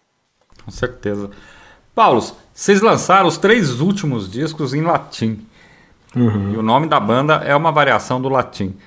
É, o próximo disco, é, isso foi intencional. Aliás, não vamos falar do próximo disco, deixa para falar no próximo bloco. É, foi intencional fazer é, os últimos três discos totalmente em latim? Foi intencional, né? É, porque o, o latim ele traz uma áurea dentro do que a gente quer falar. Ele traz uma áurea que encaixa, né? É, é, é uma língua morta, vai, é falado no Vaticano, mas o latim falado no Vaticano é outro latim, né? Não é o latim que é usado no Moorcroft, que é um latim antigo, né? Não é nem um latim é, medieval que teve suas mudanças gramaticais e tudo mais, né? É, então foi, foi sim proposital e é uma, algo que é para tentar incitar quem escuta a, as letras, a música, a ir atrás do que está escrito ali por trás, qual que é a áurea que está ali por trás, de ir atrás saber, se interessar de repente, né? Senão vai ser mais uma música, ele vai pôr lá o CD, vai ouvir, tudo bem. Mas se ele quiser saber o que está rolando ali, ele, o ouvinte, né, o cara que curte o Moorcroft, o cara vai atrás, vai saber o que, que eu estou falando, vai interpretar, e a gente queria muito que as pessoas interpretassem a sua maneira, por si só, né? tentar se traduzir e entender por si. Né? Por isso a, a, a opção em, em, gravar em latim. Latim arcaico, né? Muito foda, viu, Christian? Sim, é, eu sempre gostei muito dessa, dessa, dessas letras em latim, eu sempre quis fazer, mas por falta de conhecimento, assim, estudo aprofundado, não, não fizemos, né, Algumas palavras só. É, e nesse é, caso, você, você, estuda latim, como que é? fiquei curioso agora, assim, você tem o é, estudo, porque eu sempre procurei isso para fazer, eu nunca encontrei, assim, uma maneira de, de me aprofundar mais. Cara, então, eu não sou eu não sou formado em letras, né? minha formação não, não é em letras, eu sou, eu sou historiador, na verdade, né? Mas o historiador, como eu, eu tô no ofício, eu mexo com bastante documentos históricos, e alguns documentos Sim. históricos têm por exemplo, a carta da rainha de Portugal para um padre jesuíta aqui no Brasil, escrita em latim. Ah, sim, e de certa forma, a gente precisa meio que descrever o documento tentando é, traduzir o que, que ela está dizendo ali. Então, por conta do meu serviço, eu fui fazer, eu fiz três semestres de, de latim, né? É, faz, faz, faz alguns anos. Claro, cara, assim, é, você qualquer língua que a gente estudar, se a gente não praticar, a gente esquece. Gente, Exato, e, é ah, difícil o latim, né? Não é fácil. Né, é assim, a, a língua trava, a, a é. forma de como a gente pensa para construir uma, fa, uma frase, né? Tipo sujeito, verbo, objeto, aquela, aquela estrutura, né? É, então, assim, eu estudei pouco de latim, três semestres, um ano e meio, é, é pouco, mas os livros que eu adquiri para estudar esse período me ajudam bastante para fazer as letras. E também, a, putz, a, o Google Tradutor também ajuda muito, auxilia muito. Então, assim, tem frases que eu monto, sei lá, tô com o livro aqui, tô pensando em português, mas eu quero transformar, transliterar essa frase em latim. Então, eu tento montar através do livro uh, como que seria essa frase e eu vou confirmando ali, de repente, outras opções de palavras que de repente o Google Tradutor te, me dá e, e, encaixa também, né? É um trabalho assim de meio de pesquisa também, né? Porque aí o Google ah, Tradutor ah, sim, dá sim. uma palavra e aí eu volto para o livro para saber se aquela palavra realmente tem aquele sentido semântico e tudo mais, né? Então é, é um trampinho. Mas assim, cara, eu acho que se você quiser, dá para você, assim, tá, tem algumas, algumas universidades, não sei, você está em Portugal, não é isso? Sim, sim em Portugal deve ter alguma, alguma universidade pública que ofereça um latim para você estudar, né, meu, para você fazer. E aí o fato é iniciar mesmo, né? E aí você se apaixonar de repente pelo idioma, aí você vai profundamente, né? Vai desenvolvendo, né? exatamente, algumas, vou procurar mais. E algumas coisas que você vai aprender em latim vai dando uns estalos na tua mente, porque faz todo sentido, né? Porque como o português, francês, romeno, espanhol, é, é, é uma corruptela do latim, e quando você Exato. vai da latim, você encontra algumas palavras que faz todo sentido e percebe como que essas palavras se corromperam em outro sentido na sua atual língua. É, Isso sim, aconteceu sim. Com, com, com, o grego, por exemplo. Eu fiz não fiz nada de grego, fiz um ano de grego, né? Não é, não é nada, assim, não, não, sei falar nada, né? É muito difícil. Mas algumas palavras em grego são tão exatas que chega, você chega assim, se, se assustado do quanto que é exato. Então, sei lá. O grego ele fala, por exemplo, em entrar para dentro, que no português seria um pleonasmo, né? Isso, isso, sim. Pro, pro é. grego não, ele tem que ter o sentido de entrar para dentro, mas ele também pode entrar para fora. Tá ligado? Ah, tem maluco nesse sentido. É. Foda. É interessante, línguas é bem interessante. É bem legal, cara. Tem uma pergunta no Isso. Ô Cristian, tem uma pergunta no Sim. chat da Fernanda Escobino. É, ela está perguntando como que é o processo de composição é, em português e depois você traduz. Como é que, que funciona isso? Nas, nas letras, né? Ela fala, não no musical, né? Nas letras. É, nas caso, letras. Né? Ah, nas músicas, não, acho que também. Tá, tem a ver com as músicas também, né? Nas Mas... músicas eram assim, né? Quando a gente tinha banda lá atrás, a banda era de todos. Então todos participavam em conjunto da, da composição. Hoje a banda não tem mais aqueles todos. porque Ficou eu, ficou meu filho, é, que, que, é o Aaron. É, então a gente compõe aqui em casa, né? E aí eu, eu chego com as linhas prontas para quem vai tocar ao vivo com a gente. Então isso, isso, isso deu uma dinâmica maior para a banda, tanto é que a gente lançou um material por ano, praticamente. É, então hoje assim está mais centralizada a composição das músicas. Nas letras, é, às vezes, Fernanda, eu consigo montar direto em latim a frase, mas mesmo assim, mesmo montando a frase em latim, eu vou conferir no livro e vou conferir no Google Tradutor. Eu vou fazer esse trabalho de relação tá ligado? Para saber se tá dando sentido que eu tô que eu tô querendo, né? Então, assim, tem coisa que eu leio no latim, é, sei lá, esse, essa semana eu peguei um, um, um disco lá no meu trabalho para catalogar, um, um disco para, enfim, né, é uma, uma, uma vozoteca, que é um fundo que a gente tem lá no, no, no meu trabalho, e era um disco episcopal, né? E dentro desse disco veio um encarte com a missa do João Paulo II toda em latim, porque é, era, era assim, não sei hoje, mas assim, o latim era, é, é, usual no Vaticano. E aí eu li as, as, as liturgias ali em, em, em latim e consegui entender, assim, 60% do que estava ali. Né? Então, assim, estudar e ter a prática com a língua vai te ajudar a, a, a, esclarecer alguns textos que você vai mexer lá no dia a dia, que é no meu caso. Mas dizer para você que 100% assim que eu domino latim, isso não é verdade, eu não domino 100%, eu tenho uma base ali que me ajuda e me auxilia bastante. E, e, voltando aí, aí, falando um pouco agora da, do trabalho da capa, Paulo, e como foi trabalhar com a Brenda Casimiro nos últimos trabalhos, na criação da capa? Meu, a Brenda é muito fácil de trabalhar, pelo menos comigo, né? Ela é uma artista de admiração. Eu amo os trabalhos dela de coração mesmo. Outro dia ela estava vendendo alguns, alguns, é, ela chama de estudos, né?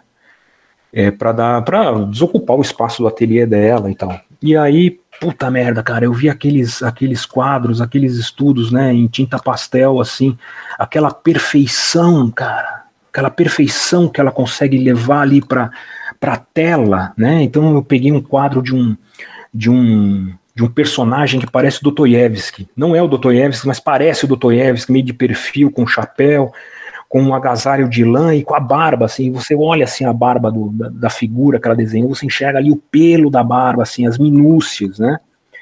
E aí eu comprei, cara, porque eu amo arte mesmo, eu gosto de ver aquilo, eu gosto de me cercar dessas coisas, né, de, de escultura, de pintura e tudo mais. E, e aí, por fazendo tudo isso porque eu sou muito fã dela, e aí trabalhar com ela é fácil, porque assim, eu chego para Brenda e falo, cara, a letra é essa, o sentido é esse, a ideia do, do, do álbum é essa, desenvolve aí. E eu me despreocupo desenvolve aí e o que você fizer, cara, tá ligado? Tá bem feito. E ela desenrola a ideia toda em cima da. da, da eu mando uma pré-produção das músicas para ela, mando as letras, falo, cara, a ideia é essa. E me despreocupo. Aí ela vem, quando ela termina, ela me mostra, ela me, ela me mostra alguns passos passo a passo, né? Como é que tá indo, para saber se é isso mais ou menos a direção que ela vai tomar. E ela vai fazendo, cara. Então, cara, é muito para mim, volto a dizer, é fácil trabalhar com a Brenda.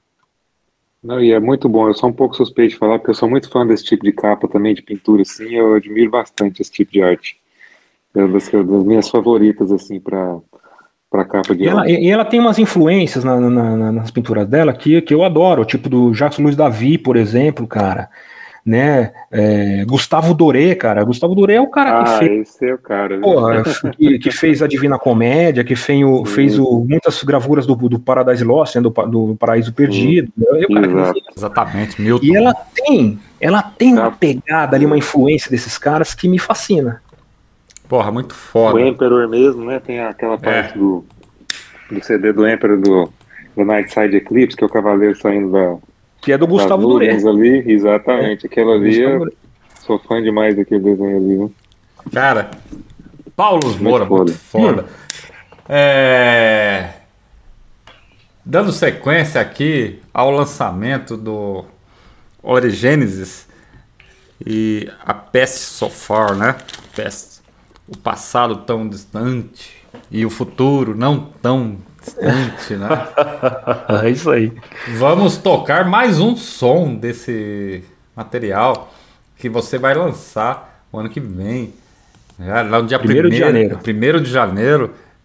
Um marco histórico, até para a banda, né? 1 de janeiro foi quando foi lançada Sim. a primeira demo, né? E agora vai ser lançado também o, esse trabalho. Vamos tocar aí a, revisi, a revisão que você fez para a Future Not So Far. Antes de, de, de, de, de rolar o som, Paulo Moura, eu queria perguntar para você o que essa música representa para você, já que ela é o título da primeira demo. Ela, ela foi, por um acaso, a primeira música que vocês fizeram. É, o que representa regravar a Future Not So Far? Cara, essa música, na verdade, ela foi a antepenúltima música que a gente fez com aquela formação. Né? Ela, tanto é que ela, tá, ela, ela, se você pegar a primeira demo e ouvir, você percebe que a gente tem uma, uma graduação ali de um grindcore indo para um death doom. Você, vê essa nuance nessa própria demo, como que a gente estava começando a caminhar para uma outra coisa que, a banda sozinha foi seguindo. A letra, como as letras desse, desse EP, elas são um pouco, um pouco imaturas, um pouco infantil, mas ela tem um caldo ali dentro, um, um, uma alma ali dentro muito forte pra gente. Então, no caso de A Filter Not So Far, ela foi uma letra escrita pelo Caecos Magis e ele pensava muito é, no fim, na extinção humana, né, de que caminho que a gente está seguindo mediante ao caos que a gente vive que está presente o tempo inteiro. Né? E, que, e a desesperança de não haver uma algo, algo assim, por mais que você trabalhe, você vai estar tá sempre, por mais que você trabalhe numa ordem, você vai estar sempre diante do caos.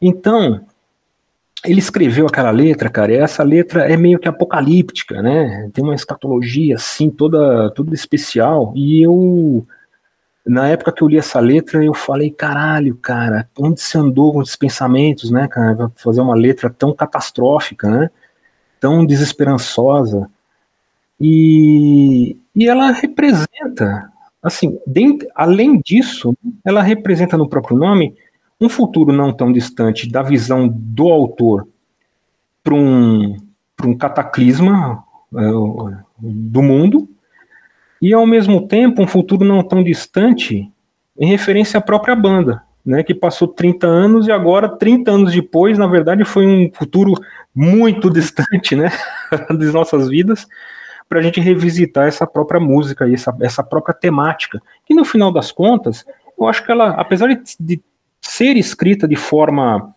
é, juvenil, ela traz uma, uma, uma áurea profética, né? Uma áurea é, apocalíptica. Você acha que ela é hoje, 30 anos depois, tão atual quando ela foi feita? Ela foi feita no final da. Ali, quando caiu o muro de Berlim, né, e, e a Guerra Fria meio que deu uma, deu uma estancada, é, ela foi feita nesse período. Então, assim, o Caecos Magista, ela, ele tinha um pouco de influência do que as bandas dos anos 80 escreviam muito, que era o final apocalíptico da guerra nuclear, né? Ele escreveu, eu sinto, eu sinto pelo menos, né, que ele escreveu meio que nessa toada. Então, é, é, eu acho que ele se expressou meio que assim, só que hoje em dia, passado esse tempo todo, a gente, no, no frigir dos ovos, a gente está numa situação muito similar. Então ela passa a ser alguma coisa também atual, mesmo depois de tantos anos.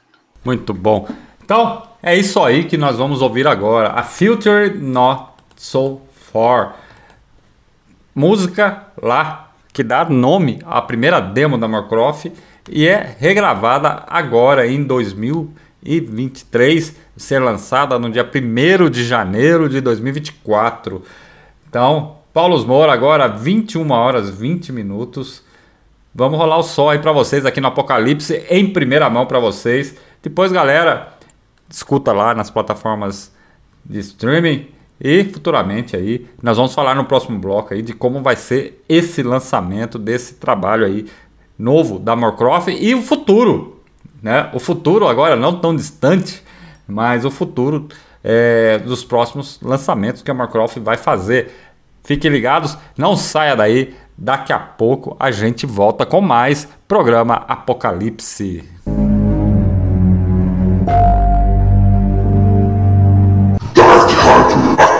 Casa do underground na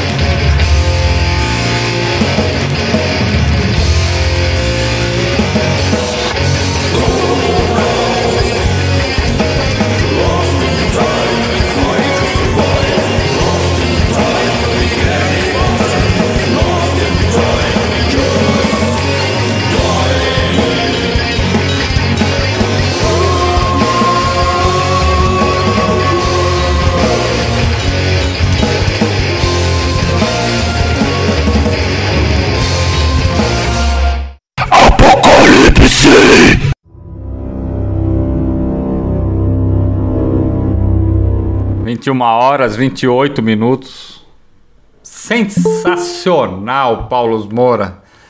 É, tem. Oh, bom, vamos lá, vamos começar pelo chat. Raíssa Brilhante, não consegui participar hoje, Paulo Moura, mas estou aqui na escuta. Excelente como sempre, parabéns a vocês dois e ao Paulo. O André, um abraço para o André, sou fã do Arbac, de você, Júnior, também detona aí na bateria.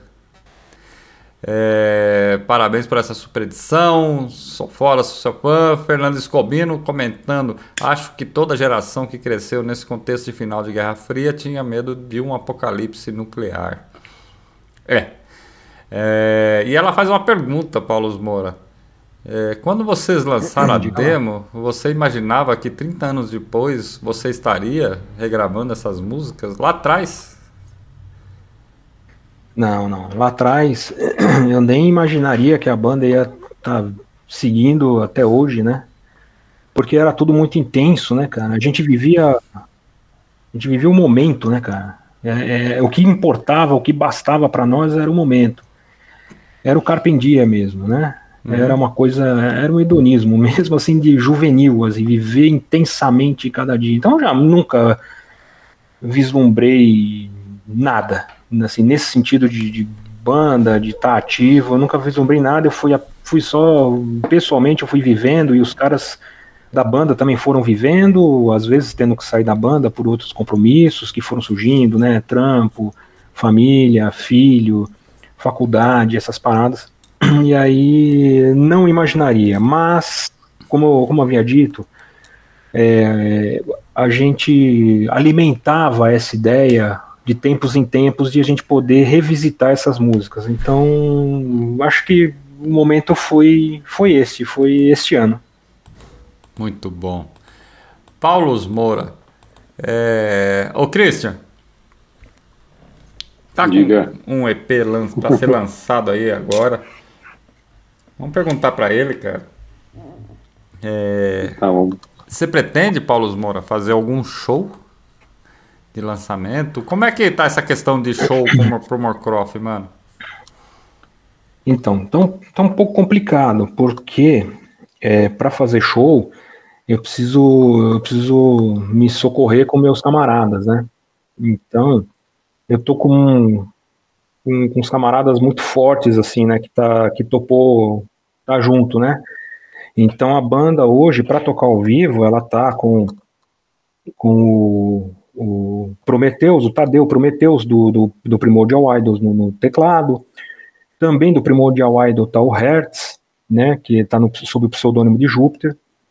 É, no violão. No outro violão está o Weezer. Então, é que o Weezer é um pouco mais complicado, porque o horário de trabalho dele é bem, bem oscilante. Né, e ele tem trocentos mil projetos juntos, então assim, a gente tenta, vai tentar conciliar aí, porque eu gosto muito dele e gosto de estar com ele no palco. É, Fernando, tem o.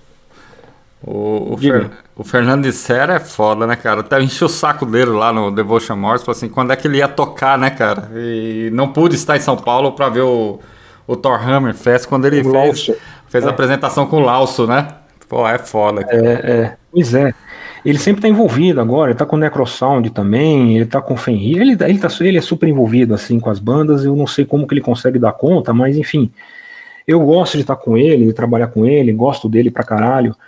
E, e, se depender de mim, se tudo der certo, ele tá, estará no palco. Se ele não estiver no palco, é porque realmente não deu, e aí a gente tem que sempre fazer uma. Toda, toda escolha é uma renúncia, né? Então, assim, eu preciso. É, eu privo pela banda, a condição da banda tá no palco e eu espero que ele esteja, mas se também não estiver neste, vai estar no próximo, enfim, a banda tá mais ou menos nessa, nessa dança. Na outra guitarra tá um ninho né, que a gente sob o pseudônimo de Al, Lux Almaid, é, que é um cara que eu adoro também, ele era do, ele era do, do Endless Carnage, é um cara muito focado, muito muito compromissado, sabe? E, e na batera tá o Bruno, né, o Bruno Mastemas, que é um cara que, a gente conhece do trabalho dele no Trone, a gente conhece o trabalho dele no, é, no Malediction, a gente conhece o trabalho dele no Naturon Demonton, inclusive o show do Naturon Demonton, é, o Bruno que gravou a batera do, é, do álbum, né? do livro das maldições. Então foi o Bruno que gravou. O Bruno já estava tocando com a gente ali, né, no Morcroft. E a Olindina vindo para tocar cueca. O Jair, meu, meu vizinho aqui, né? Então, praticamente o Natural Demonto estava pronto ali no palco para era só tocar, né? Então, esse, esse, essa rapaziada toda que está com a gente, que comprou a ideia, que se dedica pra caralho, porra, que se, né, se desdobra, se esforçam, vai lá, pega as músicas, trabalha em cima e tal. Eu dependo deles para fazer os shows, né? E nem sempre dá. E eu também tenho outra, uma outra, um outro desejo, né, que é tentar reproduzir no palco tudo aquilo que está na gravação. Ou seja, eu quero os violões, eu quero o tambor, eu quero o teclado, né, eu, eu quero tentar reproduzir né, o mais próximo possível, na ver, em versão ao vivo, claro, mas tentar reproduzir o máximo possível que está na gravação. Então, shows para a gente é um pouco mais difícil hoje. É, fora isso, Júnior, eu tô também meio, meio introvertido esses últimos dois anos, né? Tô ficando em casa, é, eu quero ficar um pouco, um pouco sozinho, né? Então, assim, não me encanta tanto mais a ideia de fazer muito show, de, de, de tocar bastante, não, não, me encanta. Então, a minha pretensão é fazer um show bacana, né? Se apresentar, colocar essas músicas, se for possível, também junto com algumas músicas do álbum. E, e se for fazer algum, algum outro show, alguma outra apresentação, eu penso em fazer alguma coisa mais intimista, sabe? Tipo um uhum. pocket show, assim, tem pouca gente. Eu tô mais ou menos assim nessa pegada. É, falando nessa linha de shows aí, é, eu queria fazer só um, umas observações e umas perguntas, assim, bem, bem básicas. Primeiro, eu queria saber sobre aquele baixo fretless que você apareceu com ele aí numa foto, né? Queria que você contasse um pouco sobre isso aí. É, outra coisa, você já tocou bateria na Peragere, por exemplo, você é o baterista, né? Você, não é isso? isso. É, é. E também e... baixista do Morcroft. E agora também é o vocalista e faz aqueles falsetes, né? Aquela. É, vocais limpos tal. Como é que foi você, que foi na época, 30 anos atrás ali, músico da Morcroft, tocou as músicas, tem, tinha outro vocal. Como foi para você cantar essas músicas agora? Ah, é assim, né, meu? É, eu, antes de qualquer coisa, né? Antes de qualquer coisa de verdade, é, eu me nego a ser chamado de músico, né? Eu não sou músico, eu sou um, um como é que fala, um, um, um, empolgado ali, né? Um entusiasta, né? Da música, né? Da música pesada, da música extrema, porque eu não sei fazer outro tipo de música também.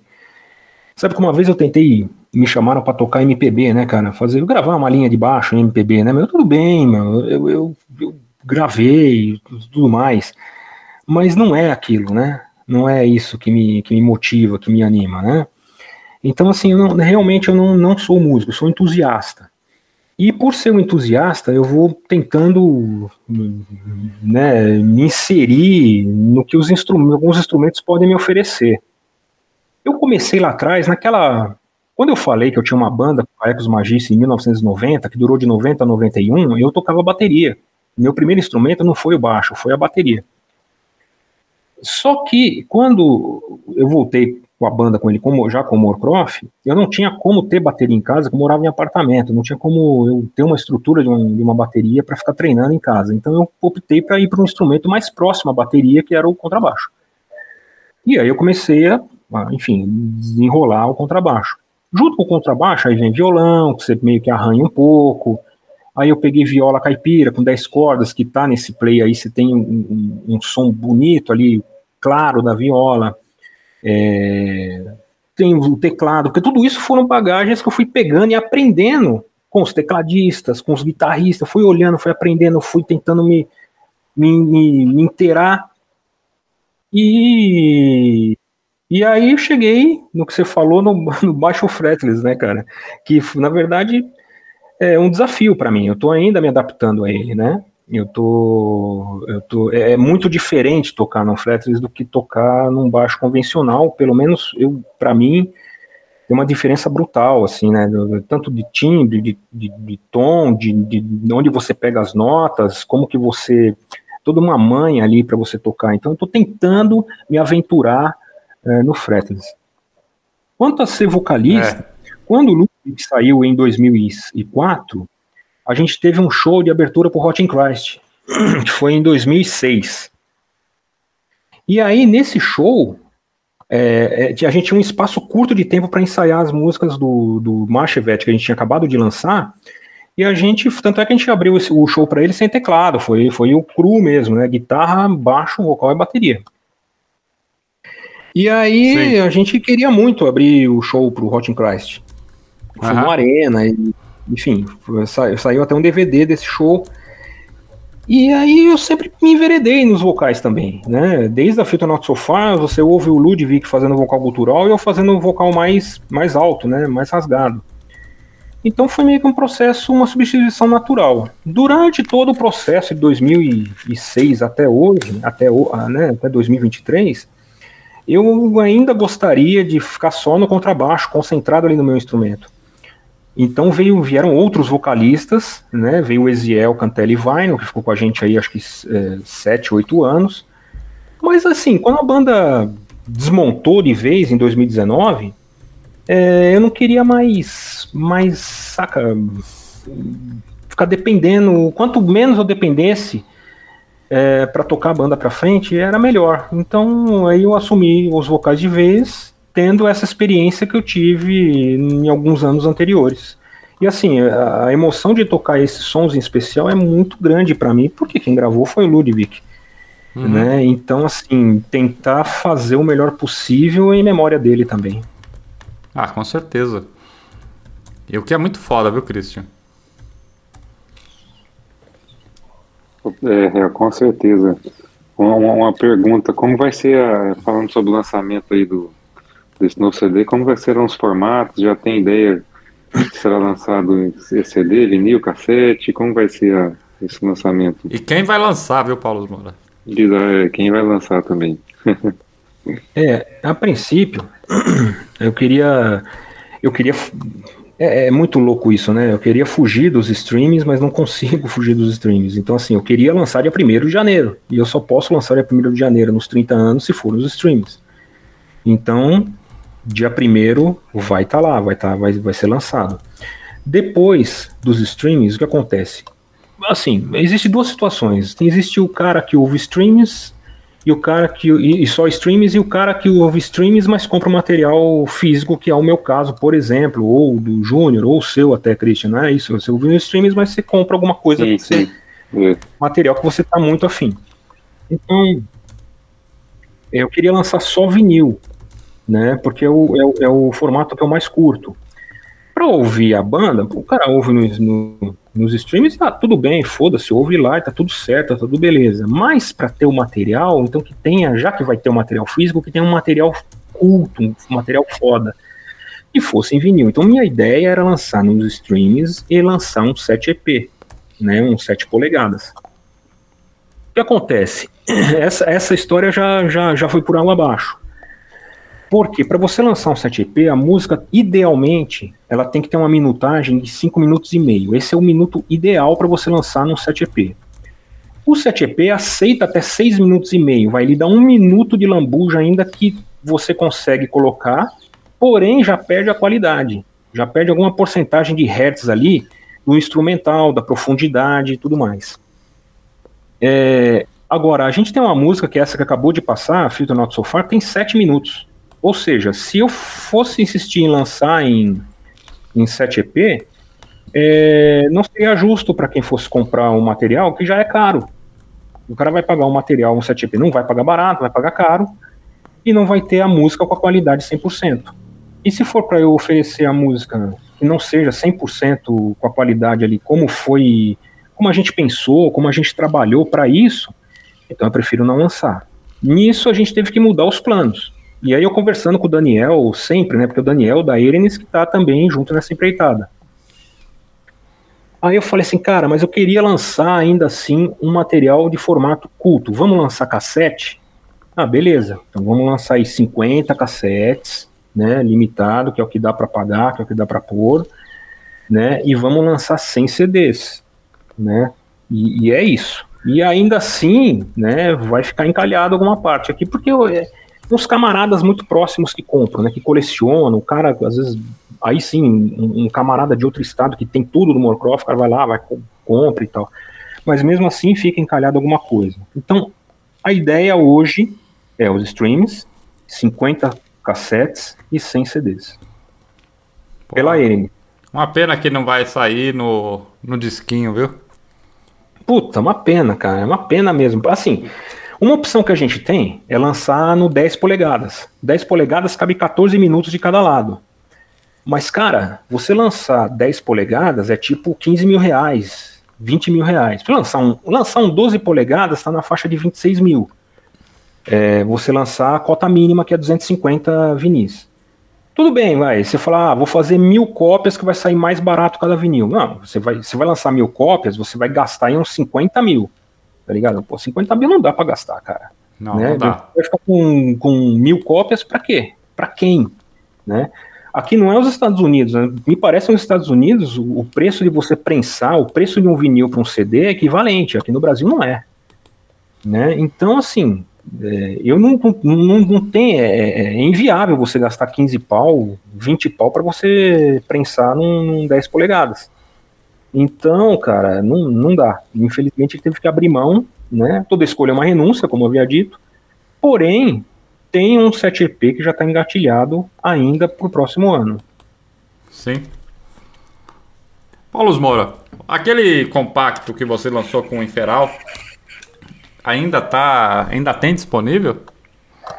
Tem bem pouco. Esse aí saiu bem, né? É, foram, é, acho que 10% da tiragem foi para Grécia. O que ficou aqui ficou, foi dividido, rateado 50% para Erenes e 50% ficou comigo. Uhum. E aqui comigo tem poucas cópias, cara. Tem uma, tem uma raspinha aqui ainda, mas você vê, assim, foram dois, três, três vai para quatro, três anos, né? Que foi lançado. Deixa eu te perguntar um negócio. É... Você lançou aí o disco com o Inferal da Grécia, né? Uhum. Hoje em dia, qual que é a sua, o seu relacionamento com a galera da Grécia, cara, com a galera do Varatron, essa turma lá, que tá lá do outro lado do, do planeta, mano?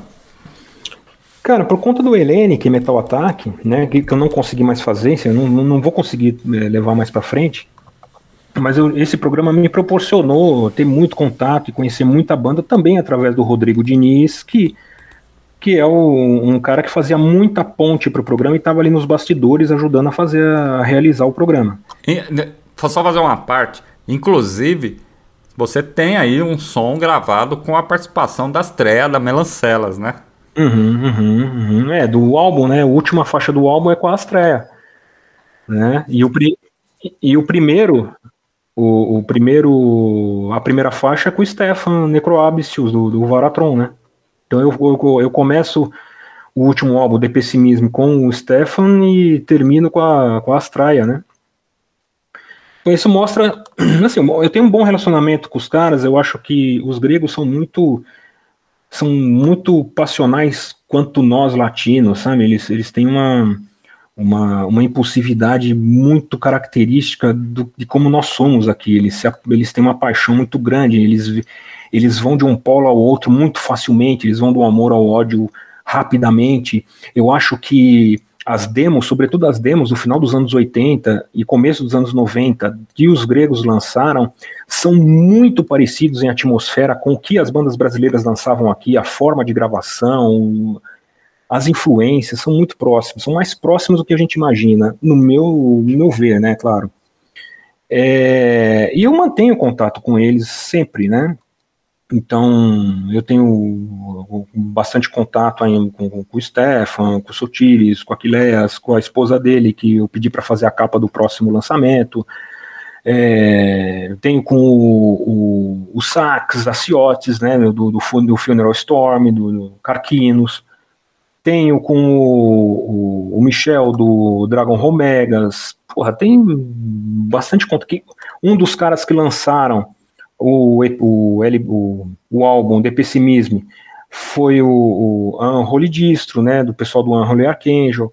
Então, assim, os caras estão sempre dando uma força aqui, eu também, na maneira do possível, sempre estou tentando trazê-los para cá também, né, sempre tentando divulgar o que eles estão fazendo por lá. Então, assim, é bem afinado. Foda.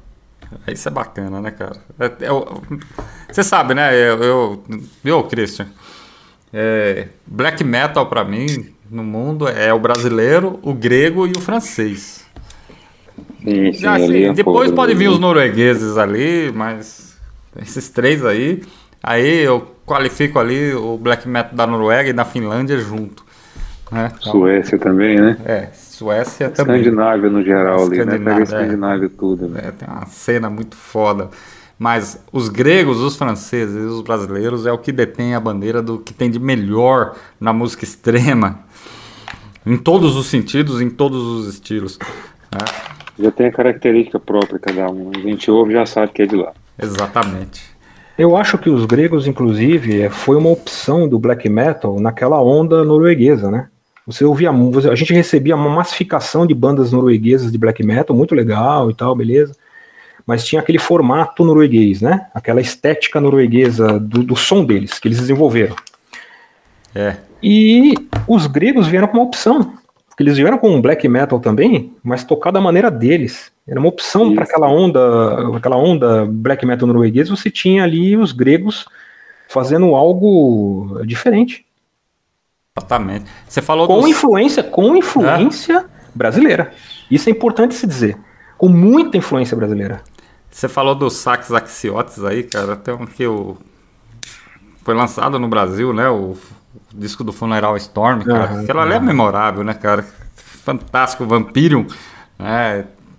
Então, um dia aí, quem sabe a gente consegue fazer uma entrevista lá no Black Market com o Vampirium, cara. Não, vamos tentar, cara, porque aí eu falo com o Rodrigo, porque ele fala grego fluentemente e tal. Ele teve na Grécia um mês passado, inclusive, teve com esses caras todos.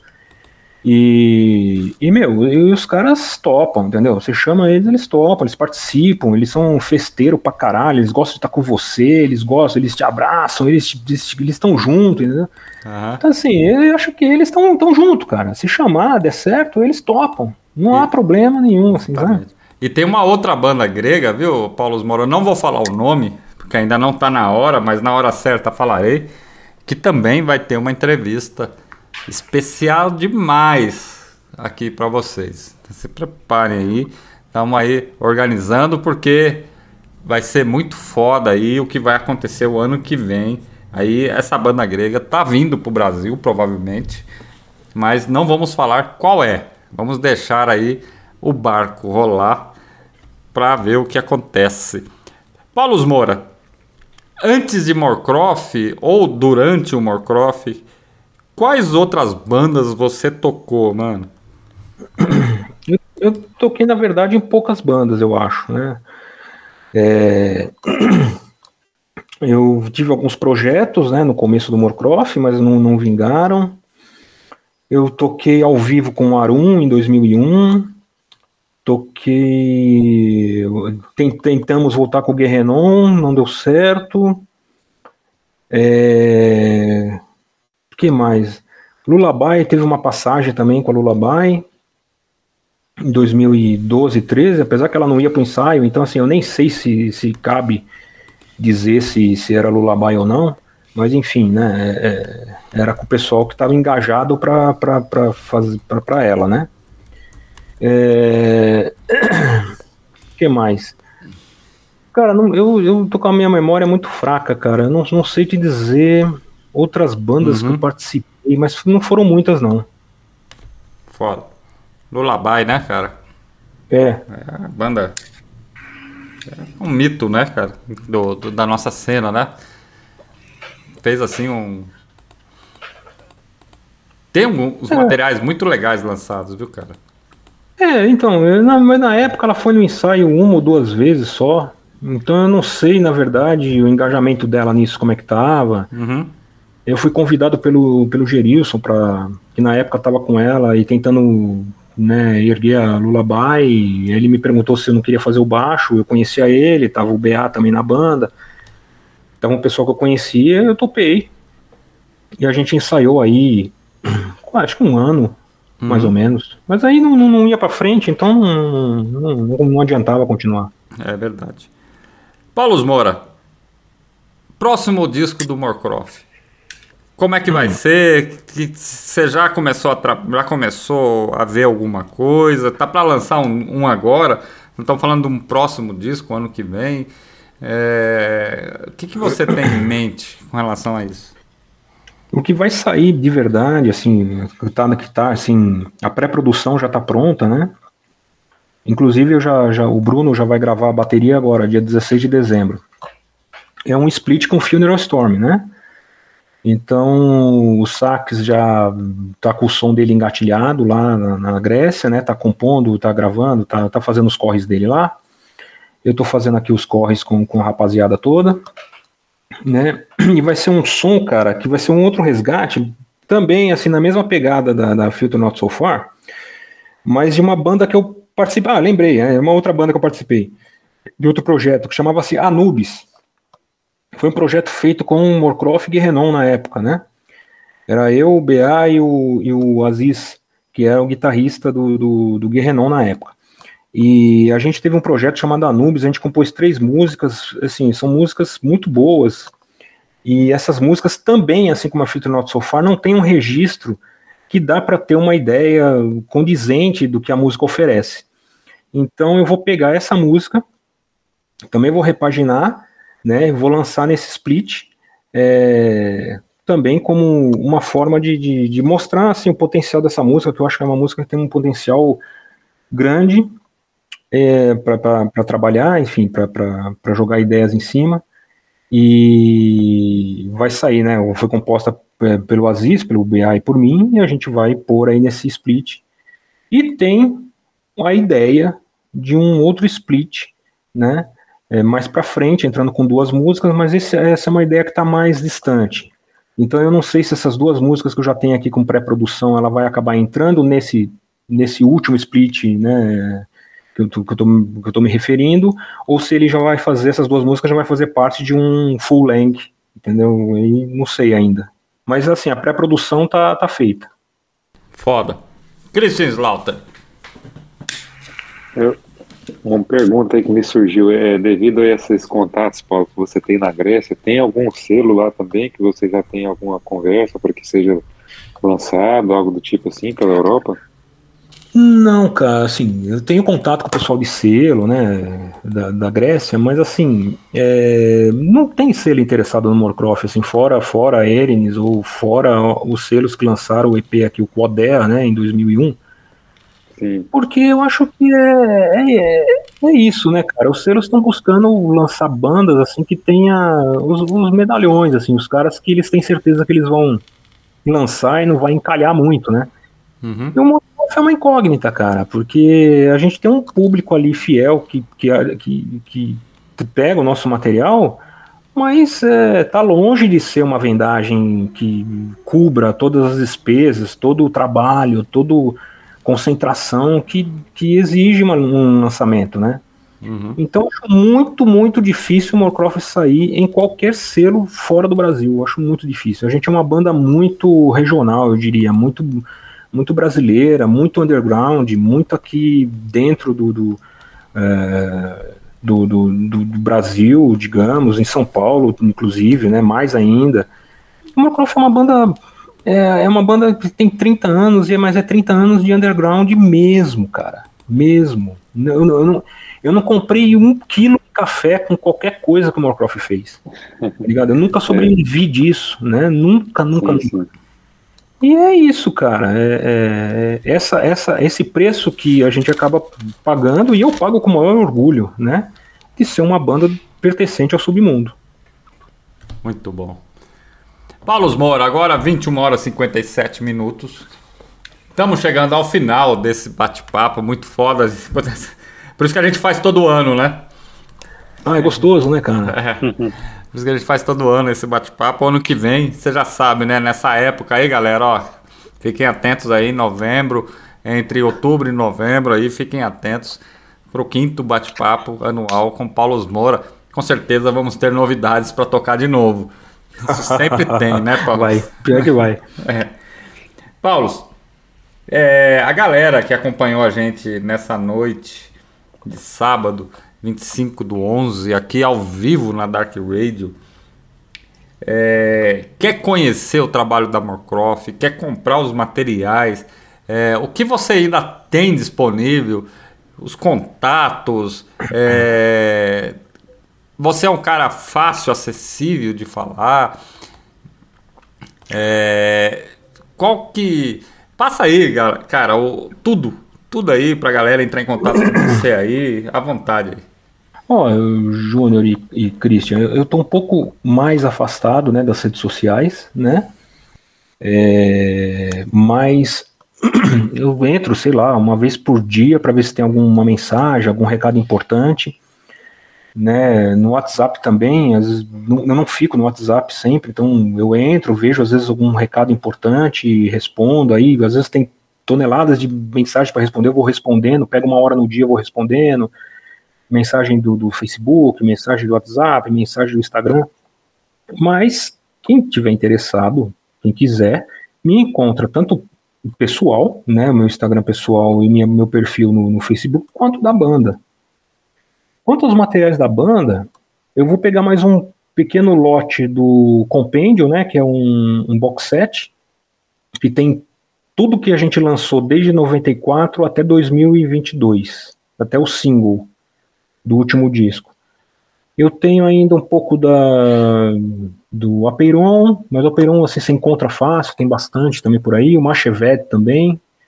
Tem um pouco aqui ainda do, do, do CD Quodea, tem uma merreca aqui do Split com o, com o Inferal. Tem uma super merreca aqui de um álbum que saiu pela Sangre Fria Records lá, da, lá do Peru, que eles lançaram as demos que antecederam o Machevette, que foi a Arquésia uh, Equilíbrio a Forra. E, e tem o ainda um pouco também. Bacana. Muito foda. Paulo Moura, considerações finais. Então, mais um ano, né, Julião? Mais um e, ano. E muito, muito prazer em, estar com o Christian aqui também. Né, não, não conhecia, não tive, não tive ainda a oportunidade de ter contato com ele. Foi muito, muito prazeroso estar com vocês aqui, muito prazeroso ouvir as perguntas do chat, as, as, as observações do chat, os comentários tá aqui na Dark Radio mais uma vez. O Dark Radio é uma segunda casa também para mim, né? É, eu estou sempre envolvido de alguma maneira, mesmo que seja ali nos bastidores, eu sempre estou acompanhando, sempre sei o que está rolando, os programas que tem, e eu fico muito contente de ver como a Dark Radio prosperou, né? Já está com 12, 13 anos, vai para 13 anos, eu acho. Vai para é... 12? 12, né? Acho que 12 agora, 12. não sei. Dia 17 de dezembro, acho que ela faz 13, eu acho. O que é interessante na Dark Radio, viu, o, o Christian e Paulo, Paulo, é que em cinco meses a Dark Radio pulou de 3 milhões de ouvintes.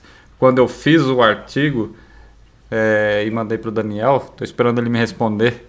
Vou cobrar ele aqui ao vivo. é, quando eu fiz o artigo de 3 milhões de ouvintes, é, isso faz uns cinco meses. E quando eu tive aí em São Paulo, a gente estava dando uma, uma, uma, repaginada ali no site da Dark Radio, né? Lá na casa dele. E nós vislumbramos que em quatro ou cinco meses a Dark Radio pulou de 3 milhões de ouvintes para 3 milhões e meio de ouvintes.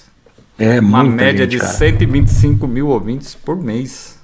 É. é, porque, porque é isso, né, cara? É um trabalho honesto pra caralho, né? É um trabalho feito com alma, né? Não tem, não tem patrocínio, cara. Não, não tem, não tem. Né? sabe? A coisa é feita com alma mesmo. E, e, e, o pessoal que, que, começou a acompanhar a Dark Rage desde o começo, que vai e foi conhecendo e foi entrando, ela foi percebendo esse tipo de, de atitude. Então elas casam com essas atitudes porque elas se espelham nelas. Elas, elas, elas entendem que o, o, o interesse ali está em divulgar e propagar as bandas do submundo. A Fernanda Escobino, Paulo, está falando aqui que em 11 é, de junho desse ano a Dark Radio chegou a 3 milhões. de ouvintes. E hoje, dia 25 de novembro, a Dark Radio está com 3 milhões 518 mil ouvintes. É isso, né? É isso. É, é o trabalho feito com sinceridade, né, cara? Com, é. com, com, transparência, né? Sem interesses escusos, né? É isso, cara. Essa é, é a coroação do trabalho mesmo. E eu acompanho desde o começo, desde quando o Daniel fazia o Sentimento Underground com 10 ouvintes. 10 ouvintes, exatamente. E até menos, né? Até menos. Até, até menos. menos. Muito foda. Paulo Moura, muito obrigado por esse bate-papo. Nessa noite aí, bate-papo anual, cara. Mais uma vez, muito obrigado. É, muito obrigado mesmo a todo mundo, a todos vocês aí que me que nos ouviram, que nos acompanhou e enfim, muito obrigado mesmo a todos, muito obrigado Júnior, muito obrigado Christian e ano que vem a gente se vê, a gente tem mais conversa e vamos tocando o barco. Exatamente. Chris Slaughter, considerações finais aí em Portugal, que agora deve ser umas duas horas da manhã. Agora é uma que já acabou o horário de verão por aqui, agora ah, tá vindo inverno. Melhor. Melhorou aqui um pouco. Então é o grande salve a todos os ouvintes da, da rádio, aos amigos lá do chat. Paulo, é um grande prazer estar falando com você. É uma banda aí que eu acompanho lá das antigas. Eu nunca imaginei um dia estar aí falando com o fundador da banda. Foi um grande honra, um grande prazer mesmo para mim. Espero poder estar presente no próximo bate-papo. Muito obrigado aí mais uma vez pela, por esse bate-papo. Foi muito bom nessa noite sábado. Valeu, valeu demais, Christian.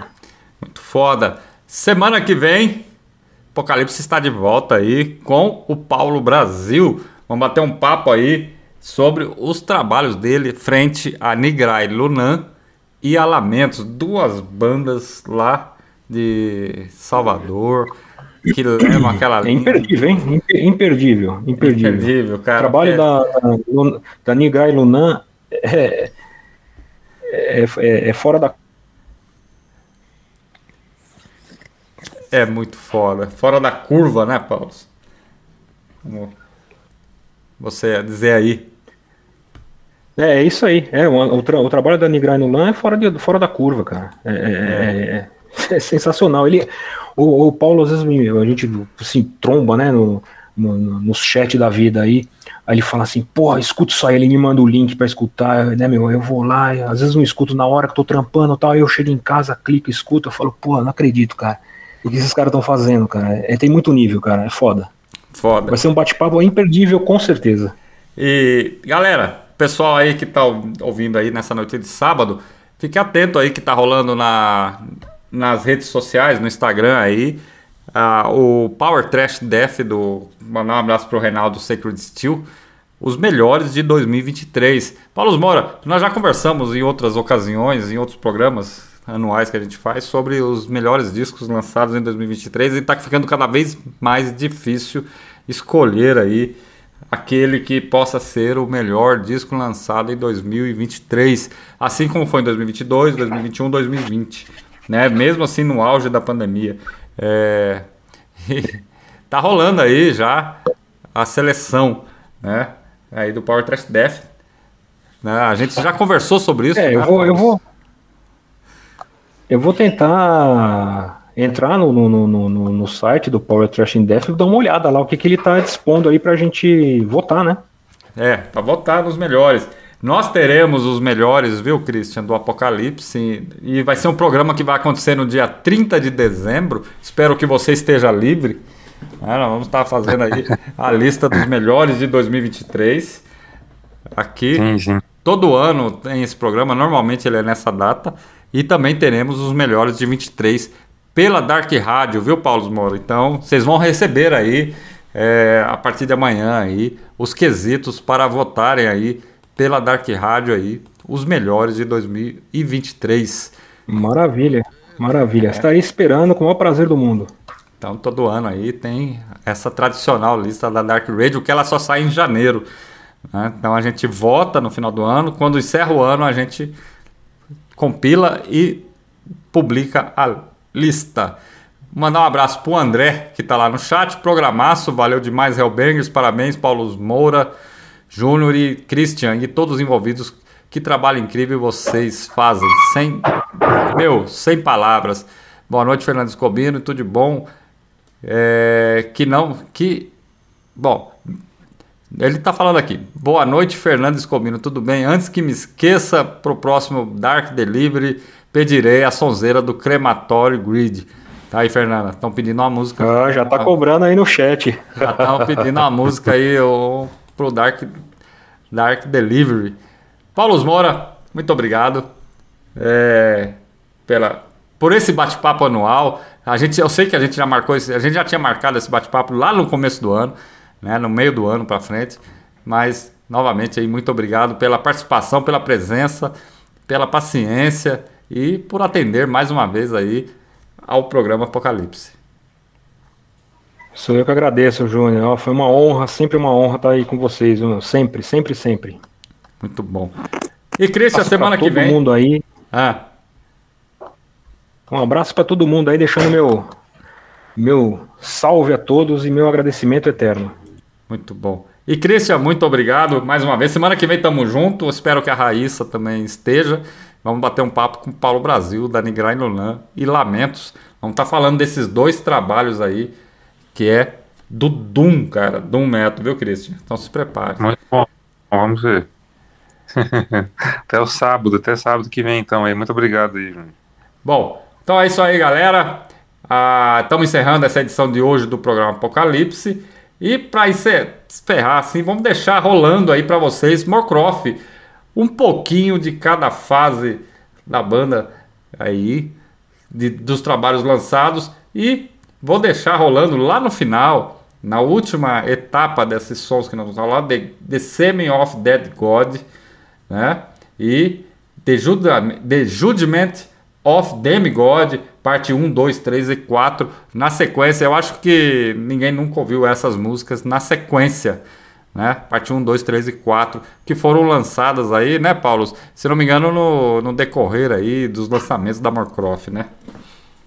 Foi, foi. Essa, essa, a, a parte, a Demo God saiu em demos separadas, né? A parte é. 1 e 3 saiu numa demo, a parte 2 e 4 saiu na outra. Então, vamos rolar na sequência aí, todas. É. Um abraço a todos. Paulo, Christian, muito obrigado por mais essa edição maravilhosa do Apocalipse. Essa galera que acompanhou essa noite de hoje, 25 de novembro, ao vivo, 22 horas 10 minutos.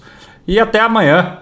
Amanhã tem Radio Activity com a última parte é, do da história inicial do Merciful Fate. Então não perca amanhã às 9 horas da noite o Radio Activity. Um abraço a todos e até a semana que vem com mais um programa Apocalipse.